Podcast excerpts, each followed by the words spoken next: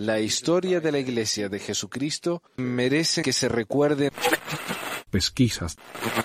Mormonas.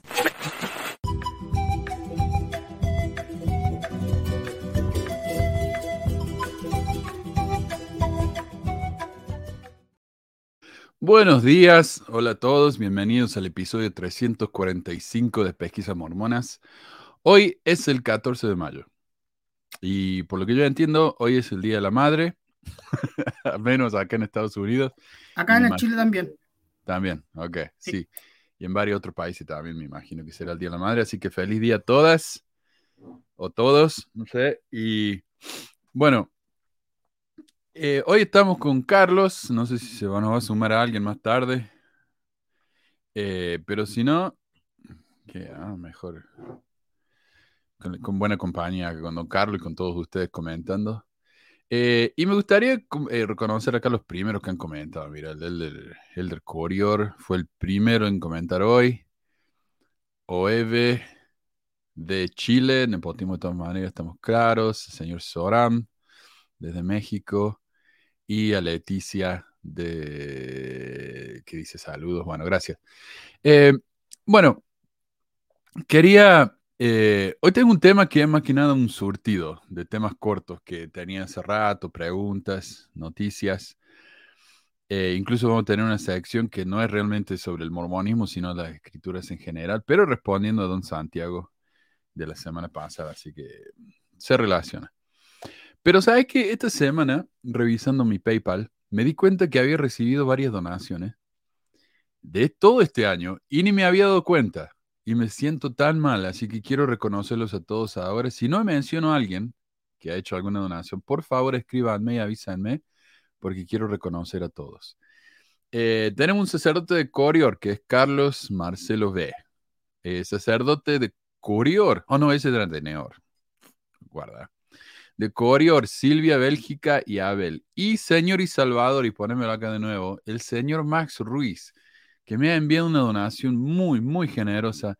Y, pero yo creo que Maximiliano es nuestro señor y Salvador más que por eso. Y, o sea, yo no sé si lo comenté acá en el grupo antes, eh, pero sabía haber un, un youtuber, eh, Aaron Tunnel, o Tanel, no sé, que hizo un video en realidad. Hizo un video que se hizo muy popular porque era un gringo con traje, hablando en español, ¿viste? Contando su historia como ex mormón. Y pegó eso, ¿viste? Pegó muy bien. Eh, tuvo cientos de miles de re- reproducciones. Después el tipo hizo un canal que se llama Soy Ex Mormón, en el que entrevistaba gente que se había ido a la iglesia, pero no duró mucho eso. Y teníamos una colaboradora en común. Y ella venía y me contaba todos los chismes de Aarón, me imagino que ella habrá ido y le habrá contado los chismes míos. Pero eh, me acuerdo que una vuelta estaban, viste, eh, las chicas, todas, viste, felices con el Aarón, porque era tan, tan bueno y guapo, qué sé yo. Le digo, mira, este, este eh, tiene un video, se hizo popular con un video. Y acá estamos nosotros, nunca produjo ningún material, viste, de investigación ni nada.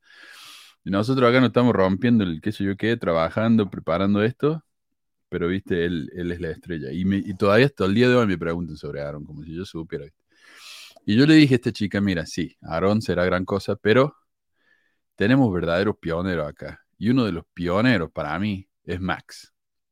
Porque Max fue uno de los primeros que yo supe eh, que daba su nombre al traducir documentos y los ponía ahí en scribd, scribd.com y los hacía disponible para todo el mundo. Y eran documentos que no existían en español. Documentos, viste, de, de, traducciones de los Tanner o de Michael Quinn.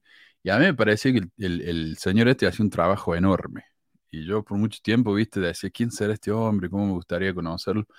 Y yo usé algunos de acá en el programa. Le dije, él es un pionero. Y me dije, ¿cómo ser un pionero si no lo conoce nadie? Le digo, ¿Qué tiene que ver una cosa con la otra? O sea, una cosa es ser popular y otra cosa es ser un pionero. Este hombre es un pionero. Así que yo, eh, le, yo creo que estoy endeudado con el señor eh, Max y encima él viene acá y, no, y nos colabora con, con una donación. Así que muchísimas gracias, maestro. Eh, y bueno, y Ana, hablando ¿no? de, de todo esto, Ana que también nos acaba de colaborar, tenemos acá otro sacerdote de... ¿Él, él empezó a compartir información antes que tú empezaras con el podcast? Yo creo que sí. Sí, porque cuando yo empecé en el podcast y empecé a a buscar eh, eh, material, yo encontraba el material de él. Así que sí, él, él ha estado preparando material antes que yo. Y creo que incluso, no estoy seguro, no quiero acá dar crédito por cosas que no han pasado, pero me parece a mí que si te vas al sitio de los Tanner, ahí el Utah, Loud- Lighthouse Ministry, eh, hay documentos que están en español y me parece que son traducidos por él. Así que, no, una gran labor este hombre. Yo, yo realmente le tengo mucha deuda a él y por eso considero un privilegio que él esté acá en el canal y, opinando y todo eso. Gracias, Max. Eh, pero bueno, pasemos a las noticias. Mira, acá hay una noticia eh, que ha sido, me parece a mí, un tipo de bomba. Eh, a ver si te lo puedo mostrar. Es un artículo en el Facebook de la mamá de David Archuleta. Ahí va. Está en inglés, pero déjame que lo, traduzco rapidito. Y se llama Lupe, Lupe Marie Bartholomew. Y dice, este es un tema muy delicado y perdónenme de antemano si algunos de ustedes se sienten ofendidos por esta publicación y pueden optar por no leerla. Pero sentí que era hora de ser honesta, honesta con mis amigos y algunos miembros de mi familia sobre por qué elegí renunciar a mi membresía de la Iglesia de Jesucristo de los Santos del Último Día. Este no ha sido un viaje fácil para mí, he llorado lágrimas de dolor y decepción durante bastante tiempo antes de tomar esta decisión. O estaba totalmente dentro o totalmente fuera y esta es la razón por la que estoy totalmente fuera. Haré todo lo posible para, que, para ser breve y directa al grano, ya que de todos modos no soy buena con las palabras, pero aquí voy. El 30 de octubre de 2022 estaba sirviendo como coordinadora de música en mi barrio y amaba mucho mi llamamiento a pesar de que cuando me llamaron me sentí muy incompetente. Estaba empezando a conocer a muchas personas y mi amor por ellos crecía a medida que servía y trataba de conocer a cada uno de ellos. La gente del barrio es increíble y me sentí muy honrada y afortunada de estar cerca de ellos. Son humildes, amorosos, tolerantes, maestros increíbles, líderes, etc. Algunos de los miembros de mi propia familia, primera generación de mormones, han dejado la iglesia por un tiempo y algunos actualmente están dejando la iglesia y eso me causó mucho dolor y no podía entender cómo podían hacer eso. Bueno, en parte también refiriéndose a su hijo, ¿no? Bueno, el año pasado decidí que iba a permanecer fiel sin importar quién dejara la iglesia y no podía esperar para emprender mi viaje de asistencia al templo una vez a la semana, pagar el diezmo, servir en llamamientos, etc. Y seguir haciendo todo bien, incluso si tuve que pararme sola. Y hablando esto del viaje al templo, me parece curioso, no sé, una nota completamente aparte, pero ahora que hay templos en todas partes, nosotros me acuerdo en, cuando estaba en Córdoba, íbamos de viaje al Templo de Buenos Aires una vez al año. Era un viaje como de 12 horas de ida y después 12 de vuelta. Así que no era fácil. Pero ahora hay un templo en Córdoba. Así me imagino yo, me imagino, y me podrán decir si estoy mal, que ese templo debe estar hasta las pelotas todos los días. Debe estar lleno de miembros trabajando porque ahora tiene un templo cerca, ¿no? Me imagino yo. Se supone y debería ir gente de otras regiones cercanas también. Claro, claro, por ejemplo, el sur de Argentina, pueden ir a Córdoba ahora, mucho más fácil. Me imagino yo, así que me, me irán a corregir si estoy equivocado. Eh, pero bueno, ella quería el templo toda la semana. Eh, mi hijo David visitaba mi casa y se quedaba conmigo muchas veces mientras hacía shows en Salt Lake y tuvimos muchas conversaciones sobre dónde estaba él en su vida. Un día recibió una carta en mi casa y fue enviado por un grupo llamado, recibí, perdón, llamado Mama Dragons. Fue un, infarto, dice, un heart attack, como muchísimas hermosas cartas de madres de la comunidad LGBTQ en apoyo a la salida del closet de David. Fue algo hermoso para mí compartir este momento con él porque sentí que estas eran mamás con las que podía relacionarme y en las que caminaba el, eh, caminaba el mismo camino por un tiempo tranquilo y yo acababa de comenzar el mío y todo esto es nuevo para mí. Me sorprendió ver que había tantos de ellos. Eh, Dice Mr. Musa, no, está más vacío que cabeza de político el templo Córdoba. hola, hola Diego. Es que, es que ahora en Argentina creo que va a haber tres templos hay, creo que es Buenos Aires, Buenos Aires Sur y Córdoba, ¿no? Qué estúpido. ¿O hay más? Pongan uno No, azul, creo que son no tres, sé, no para sé. qué ponerlo ahí. No sé, no sé, están... Pero bueno, incluso cuando íbamos al templo de Buenos Aires, me parece a mí que era, era el, de conocimiento público que todos los que iban eran, eran gente de Uruguay, más que de Argentina. Y ahora me imagino que ya de, no sé, ya tendrán su propio templo. Eh, pero bueno, las Mama Dragon, ¿quiénes son? Esta mujer es un grupo de mujeres de, con hijos, de mormonas, con hijos LGBTQ. Y son activistas, ¿no? Ellas eh, escriben públicamente, hacen manifestaciones, qué sé yo, tamaño de ellos, muy chiquito, pero hacen sus cosas acá en, Utah. Y imagino que en Idaho también. Eh, intenté Invité a David a venir a la reunión sacramental conmigo y vino varias veces, pero luego se detuvo porque dijo me dolía mucho estar allí, mamá. Por alguna razón no podía entender por qué decía eso, pero luego me di cuenta. Me di cuenta cómo la comunidad LGBTQ principalmente no ha sido bienvenida en esta iglesia. Te amamos, pero no eres bienvenido a participar de todas las bendiciones por quien quieres, por ser quien eres. Algunas charlas han sido realmente hirientes para ellos y no lo entendí eh, luego porque estaba tan comprometida a quedarme y obedecer. Y eso estaba pensando ayer, que se habla tanto en la iglesia, ¿no? De, del amor que sienten por la comunidad LGBTQ, pero en mi, en mi eh, trabajo, que son todos mormones en mi, en mi equipo, menos yo, la manera en que hablan de los LGBT, de los trans, de los gays, es realmente despreciable. O sea, la eh, se nota que le tienen un asco profundo. Entonces ellos hablan. Ah, perdón. Es un, es un amor parcial que tienen. Mm. El amor, yo creo que ellos sienten amor por el espíritu que tienen, pero no por la persona que son. un amor de son capaces, ellos son capaces de diferenciar entre uno y otro. O sea, ellos, ellos aman a, la persona, creo como era, aman al, al, al, pecador. pecador sí. sí, sí, sí. O sea, te amo porque sos una buena persona, pero odio tu pelo negro, algo así. No, yo creo que va más allá. Yo creo, te amo porque me obligan a amarte. Ah, porque me dicen que tengo que amar. Ajá, porque me dicen que, porque yo leí que tenían que, me, dicen que yo tengo que amarte porque, porque como eres yo no te amo. Algo así dentro de la iglesia. Y es tan triste, o sea, que yo, yo, compartí hace un par de semanas de la mujer esta en mi, en mi trabajo, que no es la única que ha hecho comentarios como este, pero se quejaba de que en el programa ese Ted Lazo hay una pareja gay. Y como, ahora hay que poner gays en la tele, ¿viste? Entonces está la pareja gay. Y ella dice, pero yo salteo esa parte porque... Y, y si ella se pusiera a prestarle atención yo tengo una hija trans y el obispo le dijo, aquí no hay lugar para ti, dice Soraya. Entonces, ¿cuál amo? Y vamos a hablar de eso, Soraya. Tenemos noticias sobre eso también. Eh, pero es tan linda la historia porque es realmente de, acepta, de aceptación. Eh, la manera en que se toca el, tema de, la homosexualidad en Ted Lazo es acerca de cómo una persona gay, por ejemplo, hay, hay, un jugador de fútbol que es gay y él no le quiere decir a nadie porque está aterrorizado que se le van a burlar, ¿viste? O sea, jugadores de fútbol son todos, ¿viste? Hombre, más bien masculino. Entonces él tiene miedo. Y cuando el equipo se entera, el, capitán del equipo se enoja con él.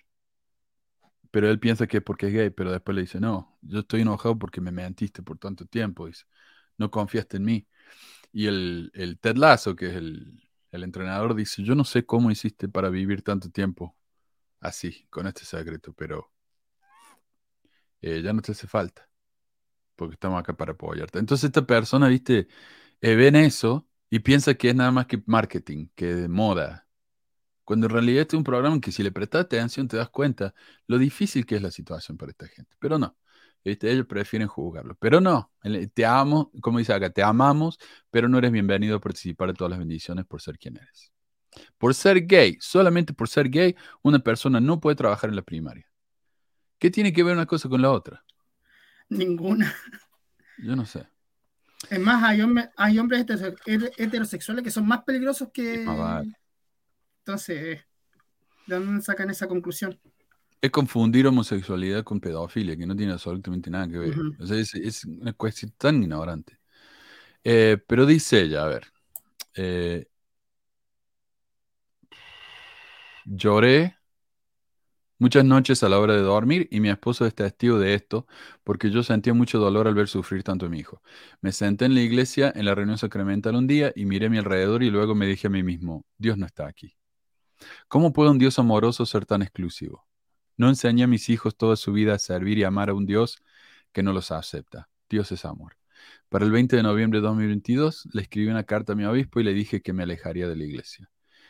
Ya para marzo de 2023 decidí renunciar por completo a mi membresía después de descubrir la verdadera historia de José Smith y muchas otras cosas que no voy a dar en detalles. Todo se fue cuesta abajo para mí muy rápidamente y no quería participar ni apoyar más estas creencias. Amo la honestidad y siempre respetaré a alguien o a una organización que siempre sea honesto en su trabajo, en su trato con sus semejantes.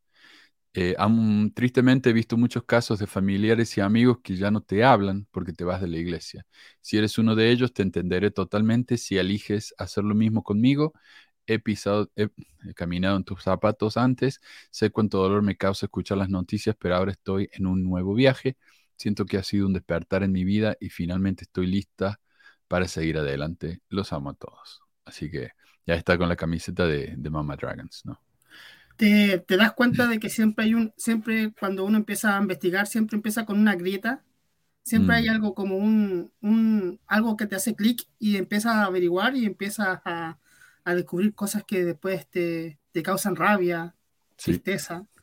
Y me imagino cómo debe estar ella, tantos años sirviendo y creyendo algo que al final descubre que es toda una mentira.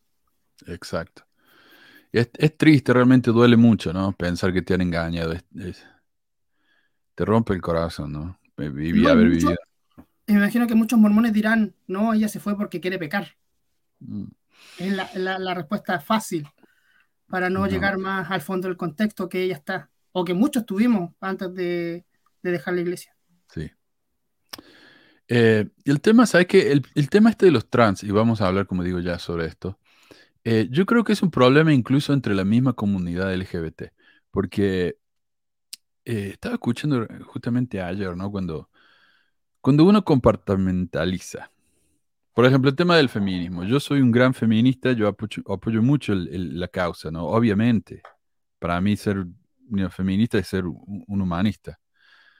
Pero eh, en la historia, las, feministas han tenido realmente un, agujero en su, visión, en la que no abarcaban, por ejemplo, a gente de, comunidades minoritarias como las mujeres negras, por ejemplo. Las mujeres negras no tenían parte en, la, en, el grupo femenino y ahora creo que hay you movimientos nuevos que están tratando de decir, no, tenemos que aceptar a todos, seamos más inclusivos, ¿no? Y a veces entre la comunidad LGBT, los trans, está bien discriminarlos a ellos porque, no sé, es tan raro, ¿no? Ah, es tan diferente, yo no soy trans. Lo que, lo que yo pienso en particular es que el feminismo dentro de, de, un círculo está bien, o sea, hay personas que ven el feminismo y yo encuentro correcto la forma que ellos lo ven, pero hay, hay mismas mujeres que no tienen sororidad con otras, o sea, mm. hay otras mujeres que no piensan igual que ellas y las atacan. Entonces, eso no es feminismo, entonces. Es, una, es como una creencia.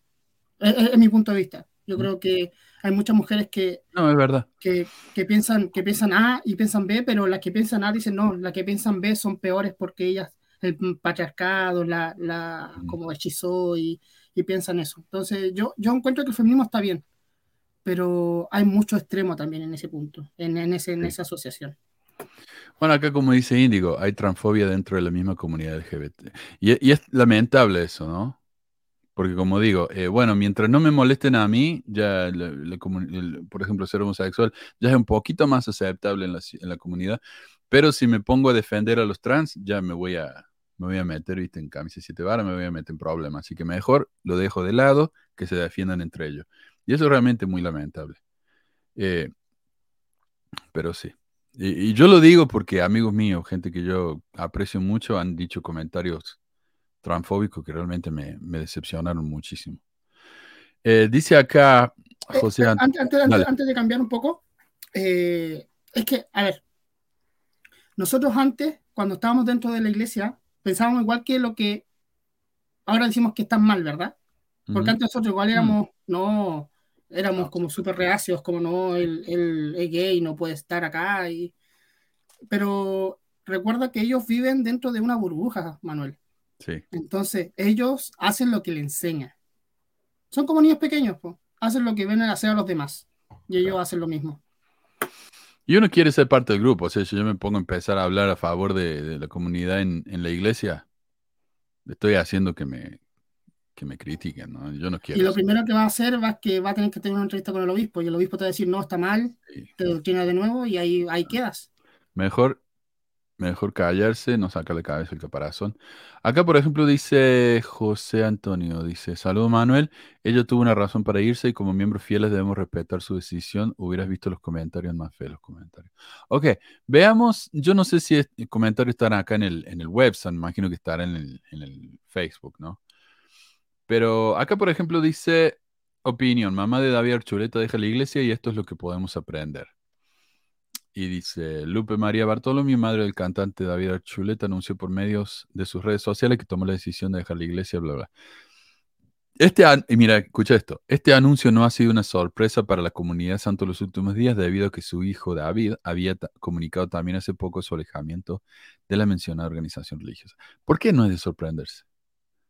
O sea, porque alguien se vaya quiere decir que todos los demás también se van a ir. No, no entiendo eso. Es, es un non sequitur eso. Pero este es el comentario más sorprendente para mí. Eh, déjame que lo encuentre acá. No dice, ¿qué hacer cuando un ser querido decide alejarse de la iglesia? Ante esta noticia podemos aprender de, de qué deberíamos hacer aprender de qué deberíamos hacer cuando un ser querido decide dejar la iglesia. El amor siempre será la respuesta.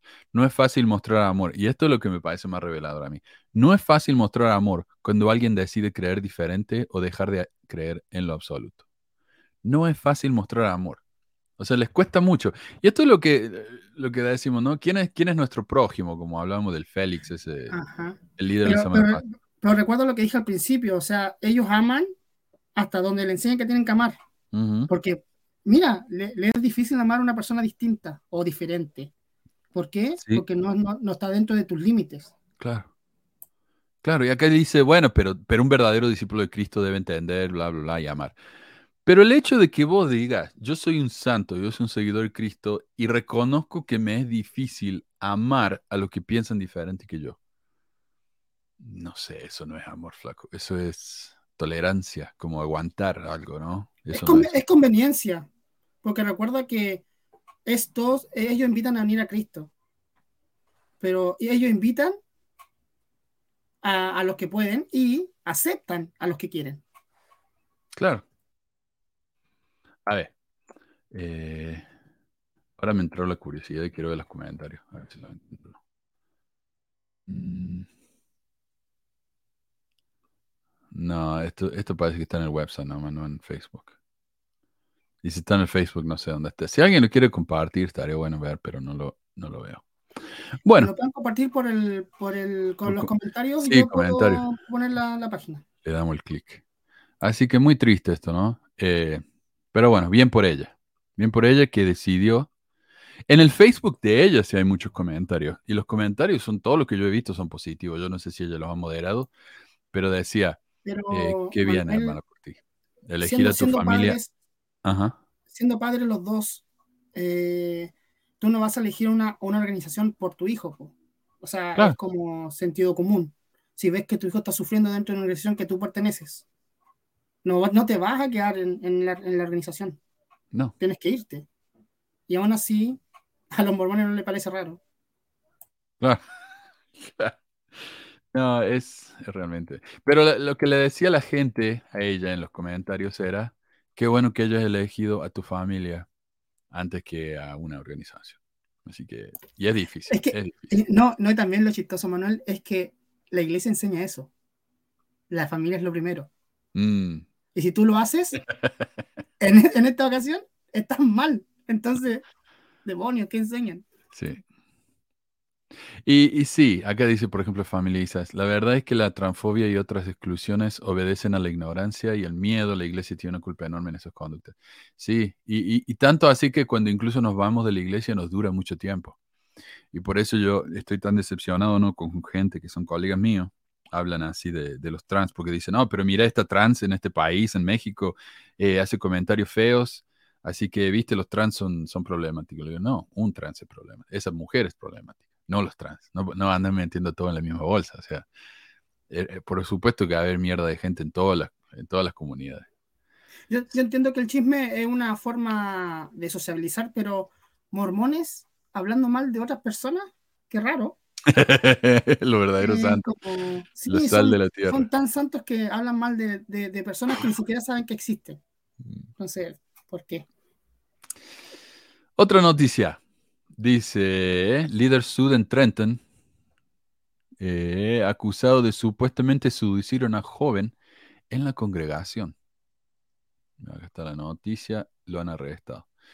Eh, dice, un ex líder local de la Iglesia de Jesucristo enfrenta cargos penales por supuestamente enviar mensajes de textos sexuales a un adolescente de su congregación. Cornited Andrew, un hombre de Trenton de 38 años, enfrenta cuatro cargos de atraer a un menor por internet o mensajes de texto, un delito grabado de segundo grado. El teniente del alguacil del condado de Cash, Doyle Peck, dijo que los crímenes supuestamente ocurrieron entre el 10 de junio y el 14 de julio de 2021. Andrew se desempeñaba como consejero en el obispado del barrio. Un ex líder local de la iglesia, eh, del último día, enfrenta cargos penales por su... Oh, no, ya lo dije. Ups. Oh, lo copié dos veces. Eh, el teniente de alguacil McKellen Barchi dijo que la presunta víctima les dijo a los detectives cómo originalmente comenzó a comunicarse con Andrew para recibir asesoramiento, eh, o sea, consejo, ¿no? Espiritual, me imagino. Andrew le, le enviaba mensajes de texto al adolescente con consejos religiosos. Los textos se volvieron inapropiados y muy sexualmente gráficos. Sin embargo, a medida que avanzaba las comunicaciones, los textos se volvieron... Eh, oh, ¿por qué está repetido. Dice, la presunta víctima denunció las acciones al obispado, al obispo, quien supuestamente destituyó a Andrew de su puesto en el barrio, se lo relevo. Peck dijo que según la evidencia, Andrew estaba tratando de preparar a la niña, el grooming, ¿no? Del que hablan tanto esta gente, para tener relaciones sexuales con él. Las comunicaciones terminaron eh, supuestamente antes de que la relación se volviera física. Y es todo supuesto porque esto todavía no ha sido llevado a la corte, pero el tipo está arrestado, así que y bueno, y hablando del tema este de, la situación con los trans, tenemos aquí a una maestra de la BYU. Eh, dice, profesor de BYU se convierte en blanco de acoso después de mencionar a su hijo trans en clase. Eh, mencionar a su hijo transgénero durante una clase sobre matrimonios eternos fue un momento auténtico y vulnerable para la profesora de vida familiar de la Universidad Brigham Young, Sarah Cohen pero no fue trascendental. Después de todo, Coyne ha descrito brevemente los años de lucha de su hijo con la disforia de género, incluidos los pensamientos suicidas y los problemas de salud mental angustiosos durante esta clase, en particular cada semestre que imparte. O sea, está hablando de la familia, ¿no? Lo que es una familia dentro de la iglesia y explica, no toda la familia encaja en el molde, por ejemplo, mi hijo es trans. Ahora, no es para que piensen que ella fue y lo hizo operar al hijo. No, simplemente el hijo se considera eh, trans. Eso es todo. Entonces, o sea, ni siquiera ha empezado el tratamiento de cambio, ¿no? No, y, eso es algo que hacen mucho los psicólogos. Por ejemplo, vos vas y dices, bueno, tu hijo tiene, tiene disforia de género. Eh, lo recomendable es, por ejemplo, decir, bueno, ¿cómo querés que te llame? ¿Qué nombre querés que usar? ¿Qué ropa querés usar? No se hace ningún tratamiento en ese punto. Luego de un tiempo, el chico tal vez se da cuenta que no, que no es trans, o tal vez se da cuenta que sí. Eh, recién después de, los, de, que el chico puede tomar una decisión médica es cuando empiezan los procedimientos irreversibles, ¿verdad? Pero, a qué edad empiezan, o sea, a, ver, ¿a qué edad empiezan a como a, a ellos tomar la decisión? ¿Desde pequeños? ¿Desde los 12, 18? Cuando el chico lo sienta así, mira, si este chico tiene 8 años ya tenía pensamiento suicida. Imagínate lo que es eso.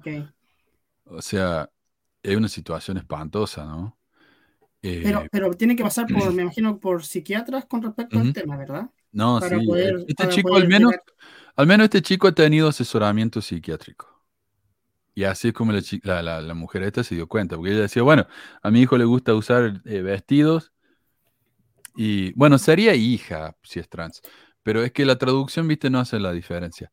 Pero eh, le gustaba jugar con eh, usar vestidos, jugar con muñeca. Entonces ella dice, bueno, me pregunto si, si habrá algo, ¿no? Y lo llevó al psiquiatra y el psiquiatra dice, no, sí, este chico tiene, un, tiene una depresión enorme y, tiene una eh, disforia de género. ¿Y qué pasa con el tiempo? O sea, después, no sé, cambia, empieza el tratamiento y después se da cuenta que no, que no se siente... Porque, por, esto, por, eso, es que, por eso te pregunto, porque es un niño. Eh, los niños cambian de parecer de un día para otro. Yo, entiendo que si pasa por el psicólogo, el psicólogo dice, no, sí está bien, pero es que un niño pasa meses con una idea y después cambia. Y, por eso se le deja hacer el niño que, que él elija y después si cambia de opinión, cambia de opinión, no pasó nada. O sea, eh, a la altura, a los ocho años, por ejemplo, no hay absolutamente ningún tipo de tratamiento. Lo único que se hace es, bueno, ¿cómo querés que te llamemos? ¿Qué nombre quieres que usemos? ¿Qué ropa querés usar? Si el chico después cambia de opinión, no se pierde ah, nada. Ok, ok, ya entendí. Yo pensé que el tratamiento empezaba desde, desde, el, desde que se, el, el niño o el pequeño da la, como el sentimiento de que no, está dentro de un cuerpo. No, no, eso sería. Ah, no, no, no. No, eso no existe. Y yo sé que, hay esa teoría de que le estamos cortando el, pene a los niñitos. Eso no existe. Eso, eso no, no hay ningún solo caso en el mundo de eso. Así que eso es paranoia. Eh, pero bueno. Mira, acá dice Índigo, el momento de empezar los cambios reversibles puede ser los 18 cuando sea mayor de edad o antes si los doctores y los padres están de acuerdo. Pero yo incluso diría, al no sé cómo será allá en Argentina, pero acá en Estados Unidos, un chico tiene que tener la edad en la que él puede decidir por sí mismo si quiere recibir un tratamiento médico. Por ejemplo, si yo no tengo un mamá y una papá o un guardián, ¿no? Legal, y yo necesito, qué sé yo, una operación del apéndice, yo necesito eh, la autorización de un adulto, o sea, de alguien de mayor de 21, y si no lo tengo, entonces no se me hace la operación. Hay que esperar que yo tenga 21. Eh, cuando se trata del tema este de, hacer la transición, el chico es el que tiene que elegir. O sea, acá, al menos acá en Estados Unidos, tiene que esperar hasta los 21. Lo que existe es lo que se llaman los, los bloqueadores de pubertad, pero eso no es irreversible. Eso es decir, por ejemplo, bueno, antes de que los pechos me crezcan del todo, uso bloqueador de pubertad por ahora hasta que esté seguro. Luego, si ya pienso que no, estuve equivocado, puedo dejar de tomar los bloqueadores y los pechos van a crecer. ¿Me entendés? Quiero, quiero aclarar lo que acá Martín dice. Dice, la identidad es algo que muchos de la comunidad nos dimos cuenta desde niños. Sí, yo entiendo, te puedes dar cuenta, pero como yo decía, un pequeño tiene su cerebro recién eh, modificándose. Entonces, ese es mi punto de que tú puedes cambiar de opinión. Y como Manuel me, me como, o sea, me, ya me puso al onda con lo que, lo que hacen, eh, entendí mejor el, el, punto de que esperan un tiempo, no, no que cambien. Por eso era mi duda. También quiero aclarar, por ejemplo, yo estaba, estoy viendo un, eh, bueno, vi por un tiempo eh, un canal de una, de una chica trans y ella dijo, yo hice la transición Luego de hacer la transición me di cuenta que no era mujer, pero tampoco era hombre. Entonces, ¿qué soy? Y ella se dio cuenta, ah, soy una persona no binaria. Pero ella hizo la transición de todos modos como para hacer una señal al mundo de que no soy lo que ustedes piensan que soy, ¿ok? Así que si quieren preguntarme, pregúntenme. perdón, perdón la, ignorancia con respecto a, lo no binario. O sea, un día yo, yo despierto y soy hombre y otro día despierto y soy mujer. No, no son eh, ninguna de las dos cosas. Pero es que en el mundo existimos dos, dos géneros, No, eh, no, el género es un, el género es un, eh, ¿cómo se dice? Un espectro. El género es un espectro. Y mira, y, no solamente es, ok, el género es una construcción cultural, ¿verdad? Por ejemplo, los chicos los chicos tienen que usar pantalones, las chicas tienen que usar falda, el azul es para los chicos, el rosado para las chicas. Esas son construcciones sociales. Eso no es algo innato. O sea, hay mujeres que pueden crecer la barba, pero como, como, sociedad hemos decidido no, la barba es para los hombres. Es como las mujeres que se dejan eh, los vellos de la axila, eh, parecido, ¿no? Algo así, aunque eso no es, no es exclusivamente eh, de, género. Pero los pantalones, por ejemplo, la falda, a mí me encantaría usar un vestido, porque es tan cómodo en el verano, sabes que tener todo apretado ahí, pero nunca lo haría. Eh, no binario, eso es una estupidez. Bueno, gracias. Gracias por el comentario y la opinión. Eh, lo que pasa es, que, si uno es que, yo pienso lo mismo que él. Mm. Eh, es, que, es que, a ver, Eh, yo encuentro, sí, está bien, no es lo mismo, pero si tú naces con un pene, eres hombre, y si naces con vulva, eres mujer. ¿Y si nací con las dos? O sea, hay, hay, sí, hay ocasiones que ahí decide la, persona después del tiempo, ¿verdad? Mm, por lo general los padres deciden y después el pobre chico tiene que sufrir ah, Bueno, sí, bueno, está bien. Pero yo, yo de verdad opino que lo, binario es como muy, muy rebuscado. De, que eh, no eres nada. O sea, como, no sé, acá en Chile hubo un video de un un caballero de 30 años que decía que era pansexual, no creo que era, que se quería una niña de 14 años. Y tenía, no sé, voy a buscar el video, te voy a mostrar un día el video. eso, eso, eso, es abominación, pues, o sea, como una persona adulta, hombre, con barba, se cree niña de 14 años. Bueno, pero yo no me puedo, o sea, eso no tiene nada que ver con, con, la sexualidad. Yo no me puedo creer que soy un chico de 14 años. Eso ya no tiene nada que ver con identidad sexual. Eso es, que, es, que, a ver, es que él se autopercibía de que él tenía esa, esa ¿cómo se llama? E, ese género. Entonces, por pero tener 14 años no es un género. No, o sea, no, ya, ya estamos mezclando cosas, ¿viste? O sea, está bien, él se creía una chica de 14 años. Pero ahí podemos tener una mezcla de disforia de, género y también podemos tener un problema que tiene eh, problema de identidad personal, porque eh, tener, eh, considerar que tiene 14 años es simplemente... uno sabe tan poco de esto, uno sabe tan poco de, la de, de, esto que está como entre comillas saliendo ahora, que uno se confunde porque muchas personas ven en las redes sociales o en, o en personas que dicen, no, yo no, no soy binario, no binario. Y yo digo, chuta, ya, está bien. Y después sale como este caballero que te decía, que se sentía de una niña de 14 años y andaba con un peto. Eh, en verdad. Sí, yo lo vi a ese. Entonces. Sí, yo lo vi a Agustín Laje, le encanta mostrar ese video. No sé si será ignorancia o, o, simplemente no nos interesa el tema, pero me parece muy, muy controversial el tema en sí. Es controversial porque lo hacemos controversial, porque como decís vos, es algo que está saliendo ahora.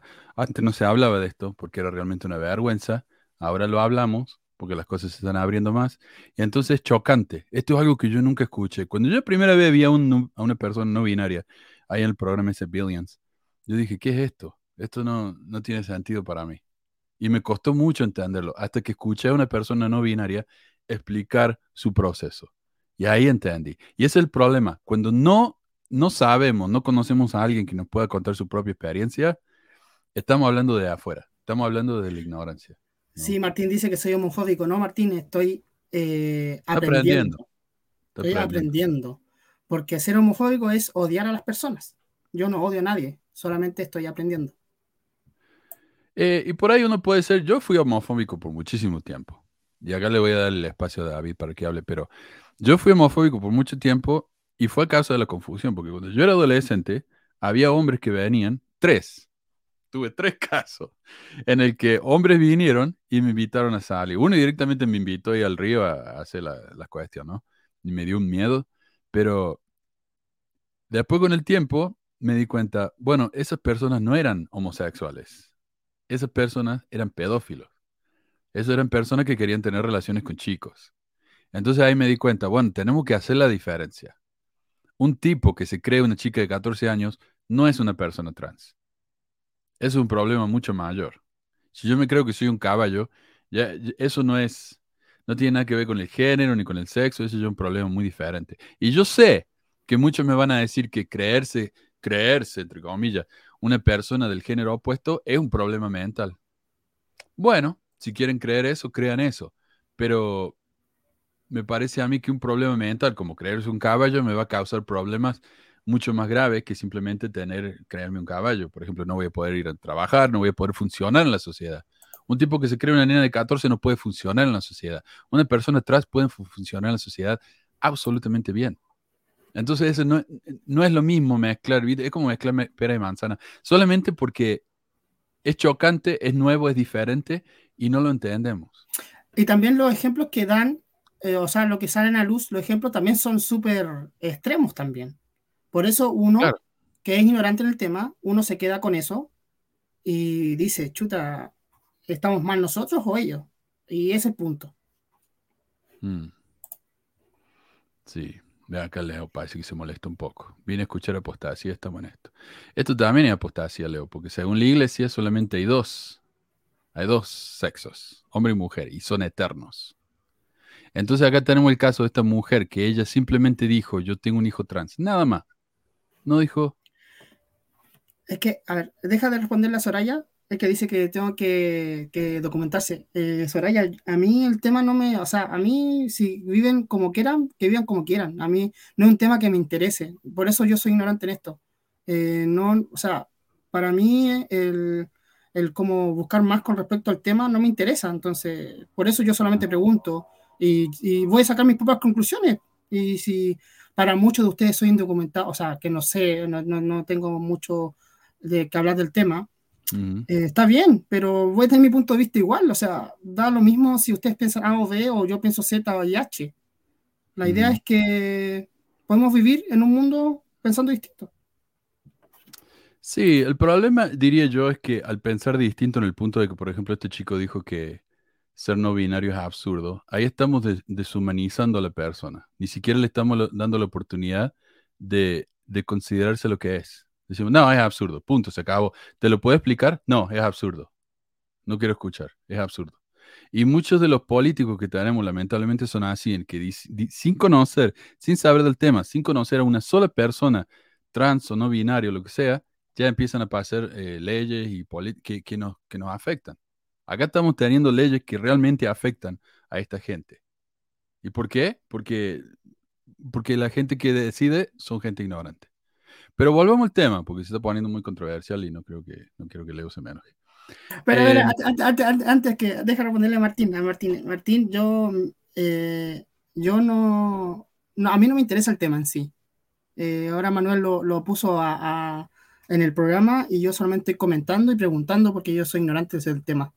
Eh, no me interesa como expresarme bien o mal porque yo no sé, y lo dije al principio, porque yo no sé del tema y tengo dos niños pequeños que tengo que criar. Entonces también quiero abrirme de mente, pero tampoco la idea de que eh, nos empecemos a jugar porque pensamos distinto. Podemos todos pensar distinto, pero la, la idea de que uno es ignorancia no sean así tampoco con Carlos, o sea, él se está, se está explicando, tampoco sean tan así, gente, por Dios. Pero mírate, sí, déjame que lea tu comentario, David, te doy la palabra, porque esta es la, cosa más estúpida que leí. Yo conocí una señora que vivía frustrada porque quería un niño y tenía puro varón, y al más chico lo, lo, lo, bestia de mujer, cuando la señora se ponía borracha y tanto y tanto que el niño se volvió gay. Acá tenemos entonces una persona que cree que uno se puede volver gay. ok. Dale, David. Hola, buen día. Hola, hola. Eh, a, mí, a, mí como persona trans no me molestan las preguntas de Carlos y no sé por qué alguien tendría que molestarle, sinceramente, porque son las preguntas que se tienen que hacer. Es, la, es el espacio, o sea, la pregunta da, da la oportunidad que se abra un espacio de, charla y de debate que es importante. Eh, porque, a ver, cuando una persona nace con un, con un género y, y ese es tu género, o sea, por ejemplo, vos, Manuel, que naciste varón biológicamente y sos varón de, también de dentro, o sea que las dos cosas coinciden. Ser hombre para vos es la cosa más natural del mundo, es lo que lo, lo lógico. Y entonces, entonces es ilógico pensar que alguien que ha nacido varón se sienta mujer y vos decís, ¿cómo te puedes sentir mujer? ¿Por qué querés eso? Entonces ahí se abre, se abre el diálogo y ahí se puede, se puede comprender, así como vos dijiste que vos entendiste lo que era ser no binario al escuchar las experiencias, a mí me pasó lo mismo, yo, era, yo siempre fui mormón y siempre creí que las personas que eran gays o que eran trans estaban equivocadas, simplemente estaban equivocadas o o estaban poseídas por demonios o cosas extrañas, ¿viste? Yo nunca, nunca, eh, mientras fui mormón, jamás me planteé la idea siquiera de que quizás había algo más ahí, quizás eh, ser gay no era, no era un pecado ni era estar equivocado, era normal. Y jamás lo pensé, pero claro, si nosotros no nos, nos sentamos y nos ahí, no, no charlamos de estas cosas y sin ofendernos, sin atacarnos entre nosotros, entonces tampoco vamos a empezar a entender. Vos en un momento dijiste, a, a, ningún niño, a ningún niño se le, cortan el, el, penecito. Bueno, en la historia hay una, hay un caso bien documentado de, de, David Raymir, no sé si se pronuncia así, la perdón, pero David eh, nació varón, era un, era, eh, nació gemelos, dos varoncitos, y le querían hacer la circuncisión, creo, o no, tenía un problemita en el, en el, en el pene, ¿viste? Es cuando tienen el, el prepucio muy cerrado. Entonces el médico le quiso cortar el prepucio para, para solucionar ese problema y le cortó todo el pene. Y entonces, entonces cuando un médico que estaba, estaba averiguando sobre el, género se enteró de este caso, fue cuando se contactó con la familia y le dijo, bueno, críenlo como mujer, porque la crianza es lo que hace, lo que da el género. Mm. Entonces la familia lo vistió de nena le hicieron una reconstrucción así vaginal muy estética nada más. Y, lo vistieron de nena, le pusieron nombre de nena y lo trataron como nena. Y la nena creció insistiendo que era varón, que era varón, que era varón, que era varón. Y por más que se, esforzó y trató y intentó, no, no, no, no había caso. Llegaba un momento que estaba con muchos pensamientos de la automorición y finalmente la familia le, confesó, mira, sí, naciste varón igual que tu hermano, pero te pasó esto, por eso te estamos criando como nena. Entonces, entonces él, él transicionó, por así decirlo. Eh, transicionó de, de, nena a varón otra vez, aunque no tenía sus, sus genitales en el Porque no fue la acción de él. Eligieron por él, pensaron que al criarlo de una cierta manera él iba a ser algo diferente y este caso te muestra que no, no se puede. Pero no solamente ese caso, hay un montonazo de casos de registrados de gente que es intersexual, que los padres eligen cuando, cuando nacen las criaturas y después ellos no son, no son lo que le dijeron los padres que son, y transicionan. Pero es así, porque hay algo, yo, esto, esto recién ahora se está este, em, estudiando de manera científica y hay muchas teorías y no sé, y no no hay ninguna conclusión todavía que se diga, bueno, esta es la verdad. Pero entre todos los, entre todos los estudios eh, psicológicos y, neurológicos que hay, eh, está la, idea, se está orientando en que hay una parte del cerebro en que está registrado nuestro género. Y es ahí, y es ahí donde, donde uno tiene la disforia. Yo no digo disforia de género, pero sí disforia de, no, no disforia, ay, perdón, me equivoqué de palabra, disonancia, disonancia, hay una mm. disonancia entre lo que vos sabés en tu cabeza y lo que vos ves en el espejo, o cómo te tratan la gente. Hay una disonancia terrible. Y, ahí está el problema. Y por eso es que muchas personas eligen transicionar. Hay gente después de que transiciona que decide de transicionar también. Pero generalmente porque no, o sea, la, mayoría de la gente que quiere de transicionar es porque no se sienten eh, aceptados mm. con su género o, no, no sienten, porque no se sienten que han hecho los cambios suficientes como para verse del género que se sienten. ¿Me explico lo que quiero decir? Es un poco difícil. Sí. Decime de nuevo, David, cómo se llamaba el caso ese, porque me están preguntando acá. Eh, el caso del chico que se, le cortaron el pene. Ahí lo escribo. Dale. Eh, Isabel está, sigue diciendo, si hablamos de la Biblia, ahí dice hombre y mujer. No estamos hablando de la Biblia, Isabel. Este no es un programa de religión. Estamos hablando sobre una religión, pero no es de religión. ¿Ok? Eh, uh, perdón. Lo malo con Carlos. A ver, uh, pucha, le siguen dando al pobre Carlos. Lo malo con Carlos es que se mostró molesto, quien se enoja pierde y según decir que no le interesa eso, así que no sea. Bueno, pero mira, es una reacción. Chistoso, por ahí lo chistoso es que yo no, no, estoy ni siquiera enojado, solamente di mi punto de vista. Si a ellos les parece bien, está bien, si en verdad crean lo que ustedes quieran. Por eso salimos de una, de una sexta, porque nos, nos decían lo que teníamos que pensar, decir. Yo digo solamente respeten para que lo respeten, como la doctora Polo, así eh, y, traten de vivir tranquilo su vida. Si nadie se ha metido con ustedes, yo solamente di mi punto de, vista. Entonces, por eso me tienen que cancelar. Claro, o sea, y yo entiendo, yo entiendo. Cuando dijiste, por ejemplo, Para mí eso también es absurdo, que digo, bueno, está bien. Eh, es una opinión, pero tampoco estás diciendo, esta es la verdad absoluta. Eso es absurdo. No, simplemente dijiste, me suena como absurdo. Y yo lo entiendo porque yo también lo pensé así. Mucho tiempo, hasta no hace tanto. Pero de nuevo, si uno no conoce gente eh, que ha pasado por esto, uno no puede entender. No puede. Y, lo que está haciendo Carlos acá está, está enterándose de algo que él no sabía. Entonces, bueno, Jafet, ya está, ya está, tranquilo, tranquilo amigo. Seguimos siendo amigos, pero tranquilo con Carlos, por favor. Eh, pero bueno, el, punto era que una maestra de BOU solamente dijo, mi hijo es trans. Punto. Nada más. No dijo, ustedes tienen que ser trans, hay que ser trans, ser trans es bueno. Nada. Ella simplemente dijo, mi hijo es trans. Entonces, un diario que se llama el Cougar Chronicle, que es un diario ultraderechista que piensa que todos los liberales son, son pedófilos y groomers y todo eso, publicó del tema este. Y el senador de Utah, uno de los dos senadores nacionales, Mike Lee, por supuesto, el monstruo ese, eh, compartió el artículo en un tweet.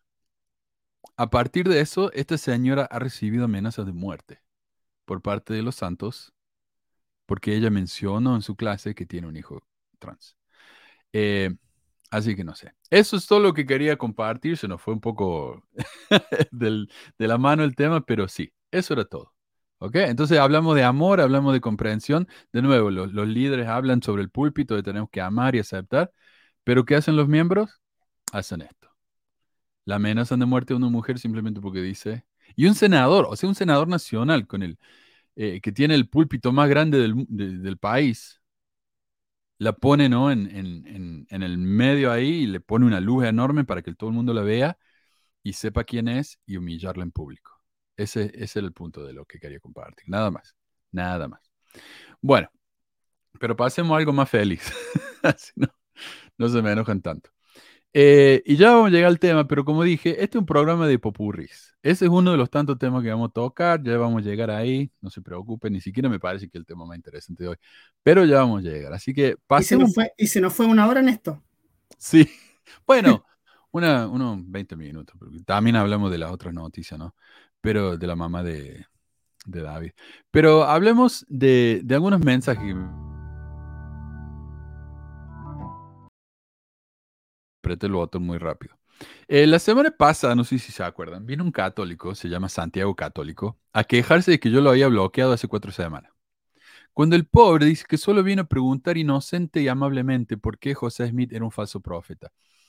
Y me lo preguntó mientras estábamos hablando de Colo. O sea, yo no sé si él habrá pensado que yo iba a dejar el tema que había preparado, que nuestros invitados habían eh, investigado y analizado.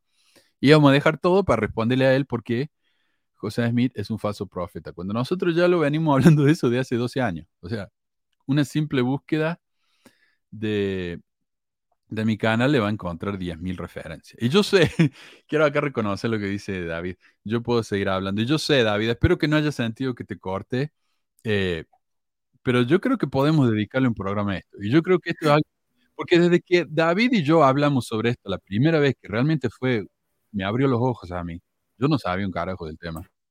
Eh, me iluminó mucho y yo te agradezco mucho, David. Pero tendríamos que dedicarle un programa también, ¿no? Porque, porque es interesante. Entonces, para que no se me queje la, la, gente acá. Yo todo bien, está todo bien. Pero lo hagamos, David, porque me parece que es algo que realmente la gente necesita escuchar. Yo hubiera apreciado muchísimo algo como esto en mi época, porque estaba reconfundido, no entendía un carajo, y es que es, no se habla. Si no se habla de algo, uno no sabe. Y simplemente es el tema. Pero bueno, el, católico este se enojó, ¿no? Conmigo, porque cuando me preguntó él por qué José Smith no era un profeta, yo le dije, ya lo voy a tocar acá, yo le dije que porque él creó una iglesia en la que mucho tiempo después los líderes de esa iglesia se, se hicieron amigos del Papa. Por eso es falsa. ya se ofendió mucho.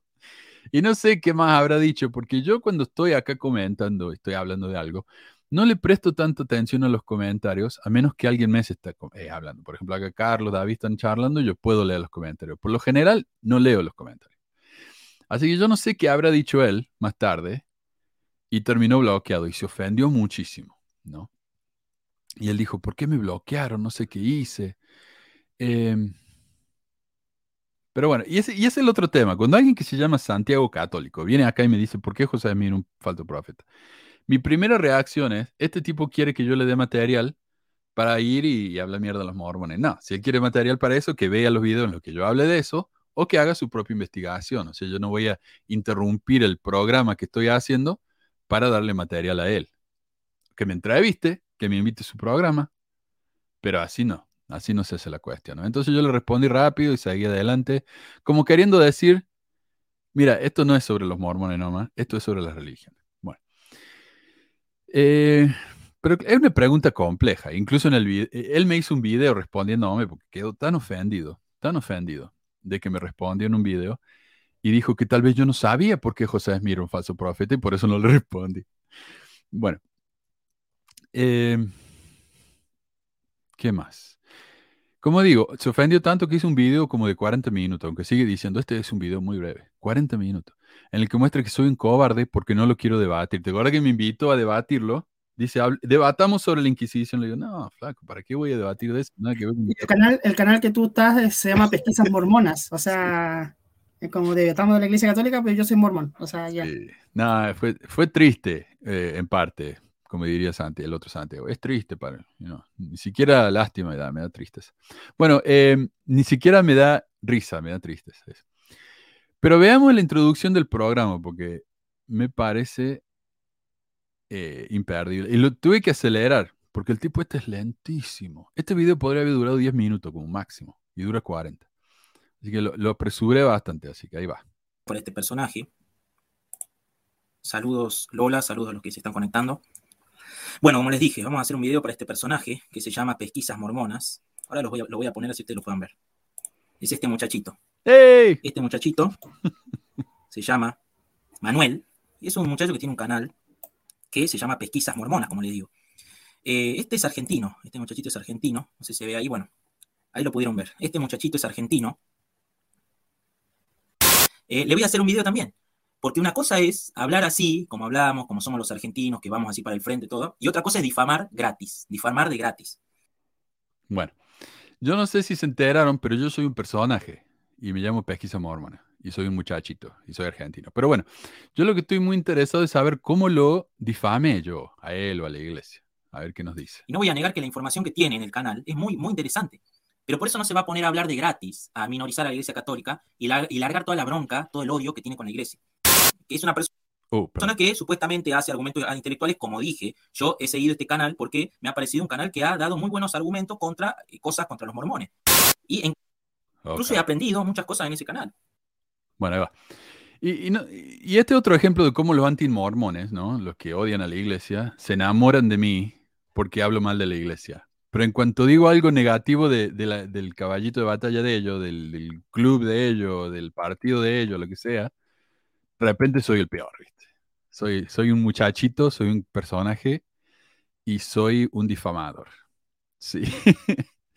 como, como el Félix ese, que era un gran colaborador mío, una, me dijo, me da, me da eh, celos, porque me parece que él te quiere más que yo. Bueno, exacto, una cosa de esa, ¿viste? Y ahora el tipo, resulta que yo soy un idiota, porque este tipo dice que, eh, porque yo me puse a hablar mal de, Agustín Laje, y él dice, ¿cómo te, cómo te atreves? Entonces pasé de ser una mente brillante, porque hablaba mal del mormonismo, a ser un idiota total, porque hablaba mal del héroe de él. Y esto es lo mismo, ¿no? Él mismo admite que le gusta mucho mi canal, que tengo material muy bueno, pero ahora ya le cayó el ídolo porque hable mal de la iglesia. Bueno, y soy un muchachito. Eh, y esta parte me da gracia, y, quiero eh, reconocer acá que Meli se nos ha unido al programa. Hola, Meli. Eh, hola, hola. Buenas. Hola a todos. Hola. Pero lo que, lo que iba a decir es que este es un programa en vivo. Yo sé que hay programas en vivo en los que yo he tenido problemas bárbaros. Incluso tuve que terminar el programa un día porque se me escapó el perro. Pero, eh, no sé, me da gracia esto, porque de nuevo, este video podría haber durado 10 minutos y dura 40. Así que este lo aceleré bien acelerado. Vamos a ver que este tipo, este, este muchachito, se hace el vivo, se hace muy el vivo, en los videos ahora lo vamos a ver. Cuando yo amablemente entro un día a hacer una pregunta y van a ver cómo contesta. Algo que después en el video de hoy lo va a negar. Empieza en minutos 7 y 40. Eh, después lo va a negar, ¿no? Vamos a ver, ahora les voy a pasar el video. Deme un segundo. Deme un segundito. Acá está. ¿Qué hace encajar eso? Bien. Bueno, les voy a pasar el video para que se lo puedan ver. sí, sí. Se puede llegar a escuchar bien, ¿no? Un segundito. Saludos, que se van conectando. Gracias. Voy a volver a poner la foto de este muchacho para que ustedes puedan ver de quién se trata. Parece el Benji cuando muestra la foto de José Smith. Bien ahí. Perdón, hermanos, ahora, ahora está, ahora estamos.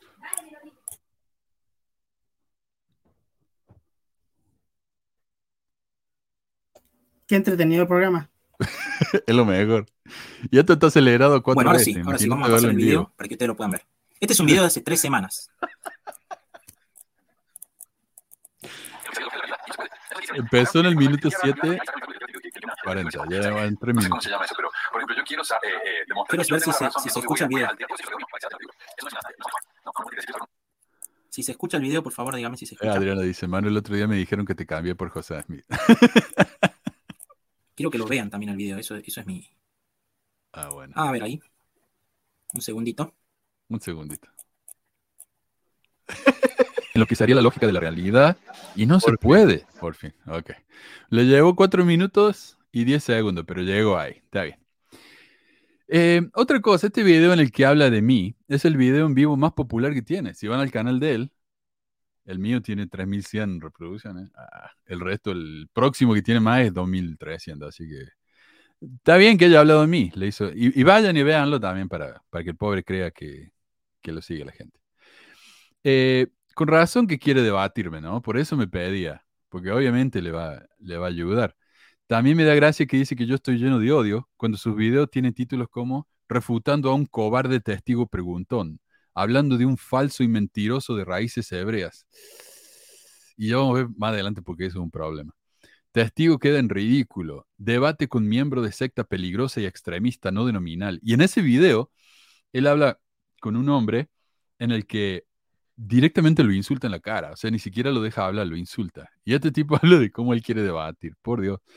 Eh, incluso tiene un video en el que reta públicamente a un debate a Will Graham, que es el hijo de Billy Graham, uno de los pastores evangélicos más populares del mundo. Me acuerdo que mi mamá antes de hacerse mormón era gran fan de Billy Graham, eh, que tenía el club S700. Pero bueno, al menos podemos decir que el tipo tiene un concepto bastante sano de sí mismo, ¿no? Lo que, lo que parece que este tipo reta debates a todo el mundo y cuando alguien no le lleva la corriente lo usa en su contra, diciendo que no se animan, lo cual solo demuestra que él tiene la verdad y que es muy... Eh, eh, arrasa con todo el mundo, ¿viste? Lo cual es el argumento más idiota del mundo. Si alguien no quiere debatir con este tipo, es porque es un pobre tipo. Además que la gente con la que debate son nadie. Graham nunca va a debatir con él, así que solo invita a miembros comunes de otras iglesias graba conversaciones que tiene con misioneros sin que los misioneros sepan, y el título del video es Debate con mormones, o sea, redes son esto. Incluso para gente en la calle, y cuando no quieren hablar con él, dicen que no se animaron, ¿viste? Porque él está... Eh, o sea, el tipo es un aprovechador y un mentiroso. Pero claro, ahora, ahora va a decir el que Billy Graham no lo va, o Will Graham no lo va a debatir porque Will Graham no se anima, porque él es tan personaje. Eh, tan personaje. Pesquisas del muchachito, ahí está, bien ahí. Pero bueno, al final puede, puede mostrar en video y ahí muestra cómo me pregunta por qué José es un falso profeta. Y yo le dije que era porque creó una iglesia, bueno, ya la dije, ¿no? Eh, en la que se hicieron amigos con el Papa. Esa, esa respuesta le molestó tanto que dijo que yo difamo. Por supuesto, es verdad, el Papa y Nelson trabajan juntos, Así que debería preguntarse por qué la persona más sagrada en el mundo, según él, se atreve a trabajar con el líder de una secta tan peligrosa, ¿no? O sea, pregúntatelo, Santiago, ¿por qué tu papa habla con esta basura de, Nelson si es un líder tan peligroso? ¿Por qué? No lo responde. Pero veamos. Acá tenemos un Santiago católico que vino a preguntarnos por qué José Smith no fue un profeta. Encontró un video para sentirse mejor de su iglesia. Yo digo que José Smith no fue un profeta porque creó una iglesia que al pasar de los años se hizo muy amiga del Papa. Yo creo que por eso no es un profeta. No sé si te sirves. Bueno, ah, mira lo que dice acá, el reino celestial. Bueno, vieron, vieron, vieron ahí, vieron ahí, este, cómo se hace, cómo se hace el vivo, cómo se hace el canchero, atacando obviamente a la Iglesia Católica. Este, este muchacho es un total anticatólico. Ya lo, es muy ya si ustedes entran a ver los videos, más allá de que él hace em, una apologética contra los, contra los mormones, es un profundo anticatólico, es un tipo que tiene un odio terrible contra la Iglesia Católica, como ya lo, lo más o menos lo, los que lo pueden seguir lo conocen y los que ven su video lo conocen.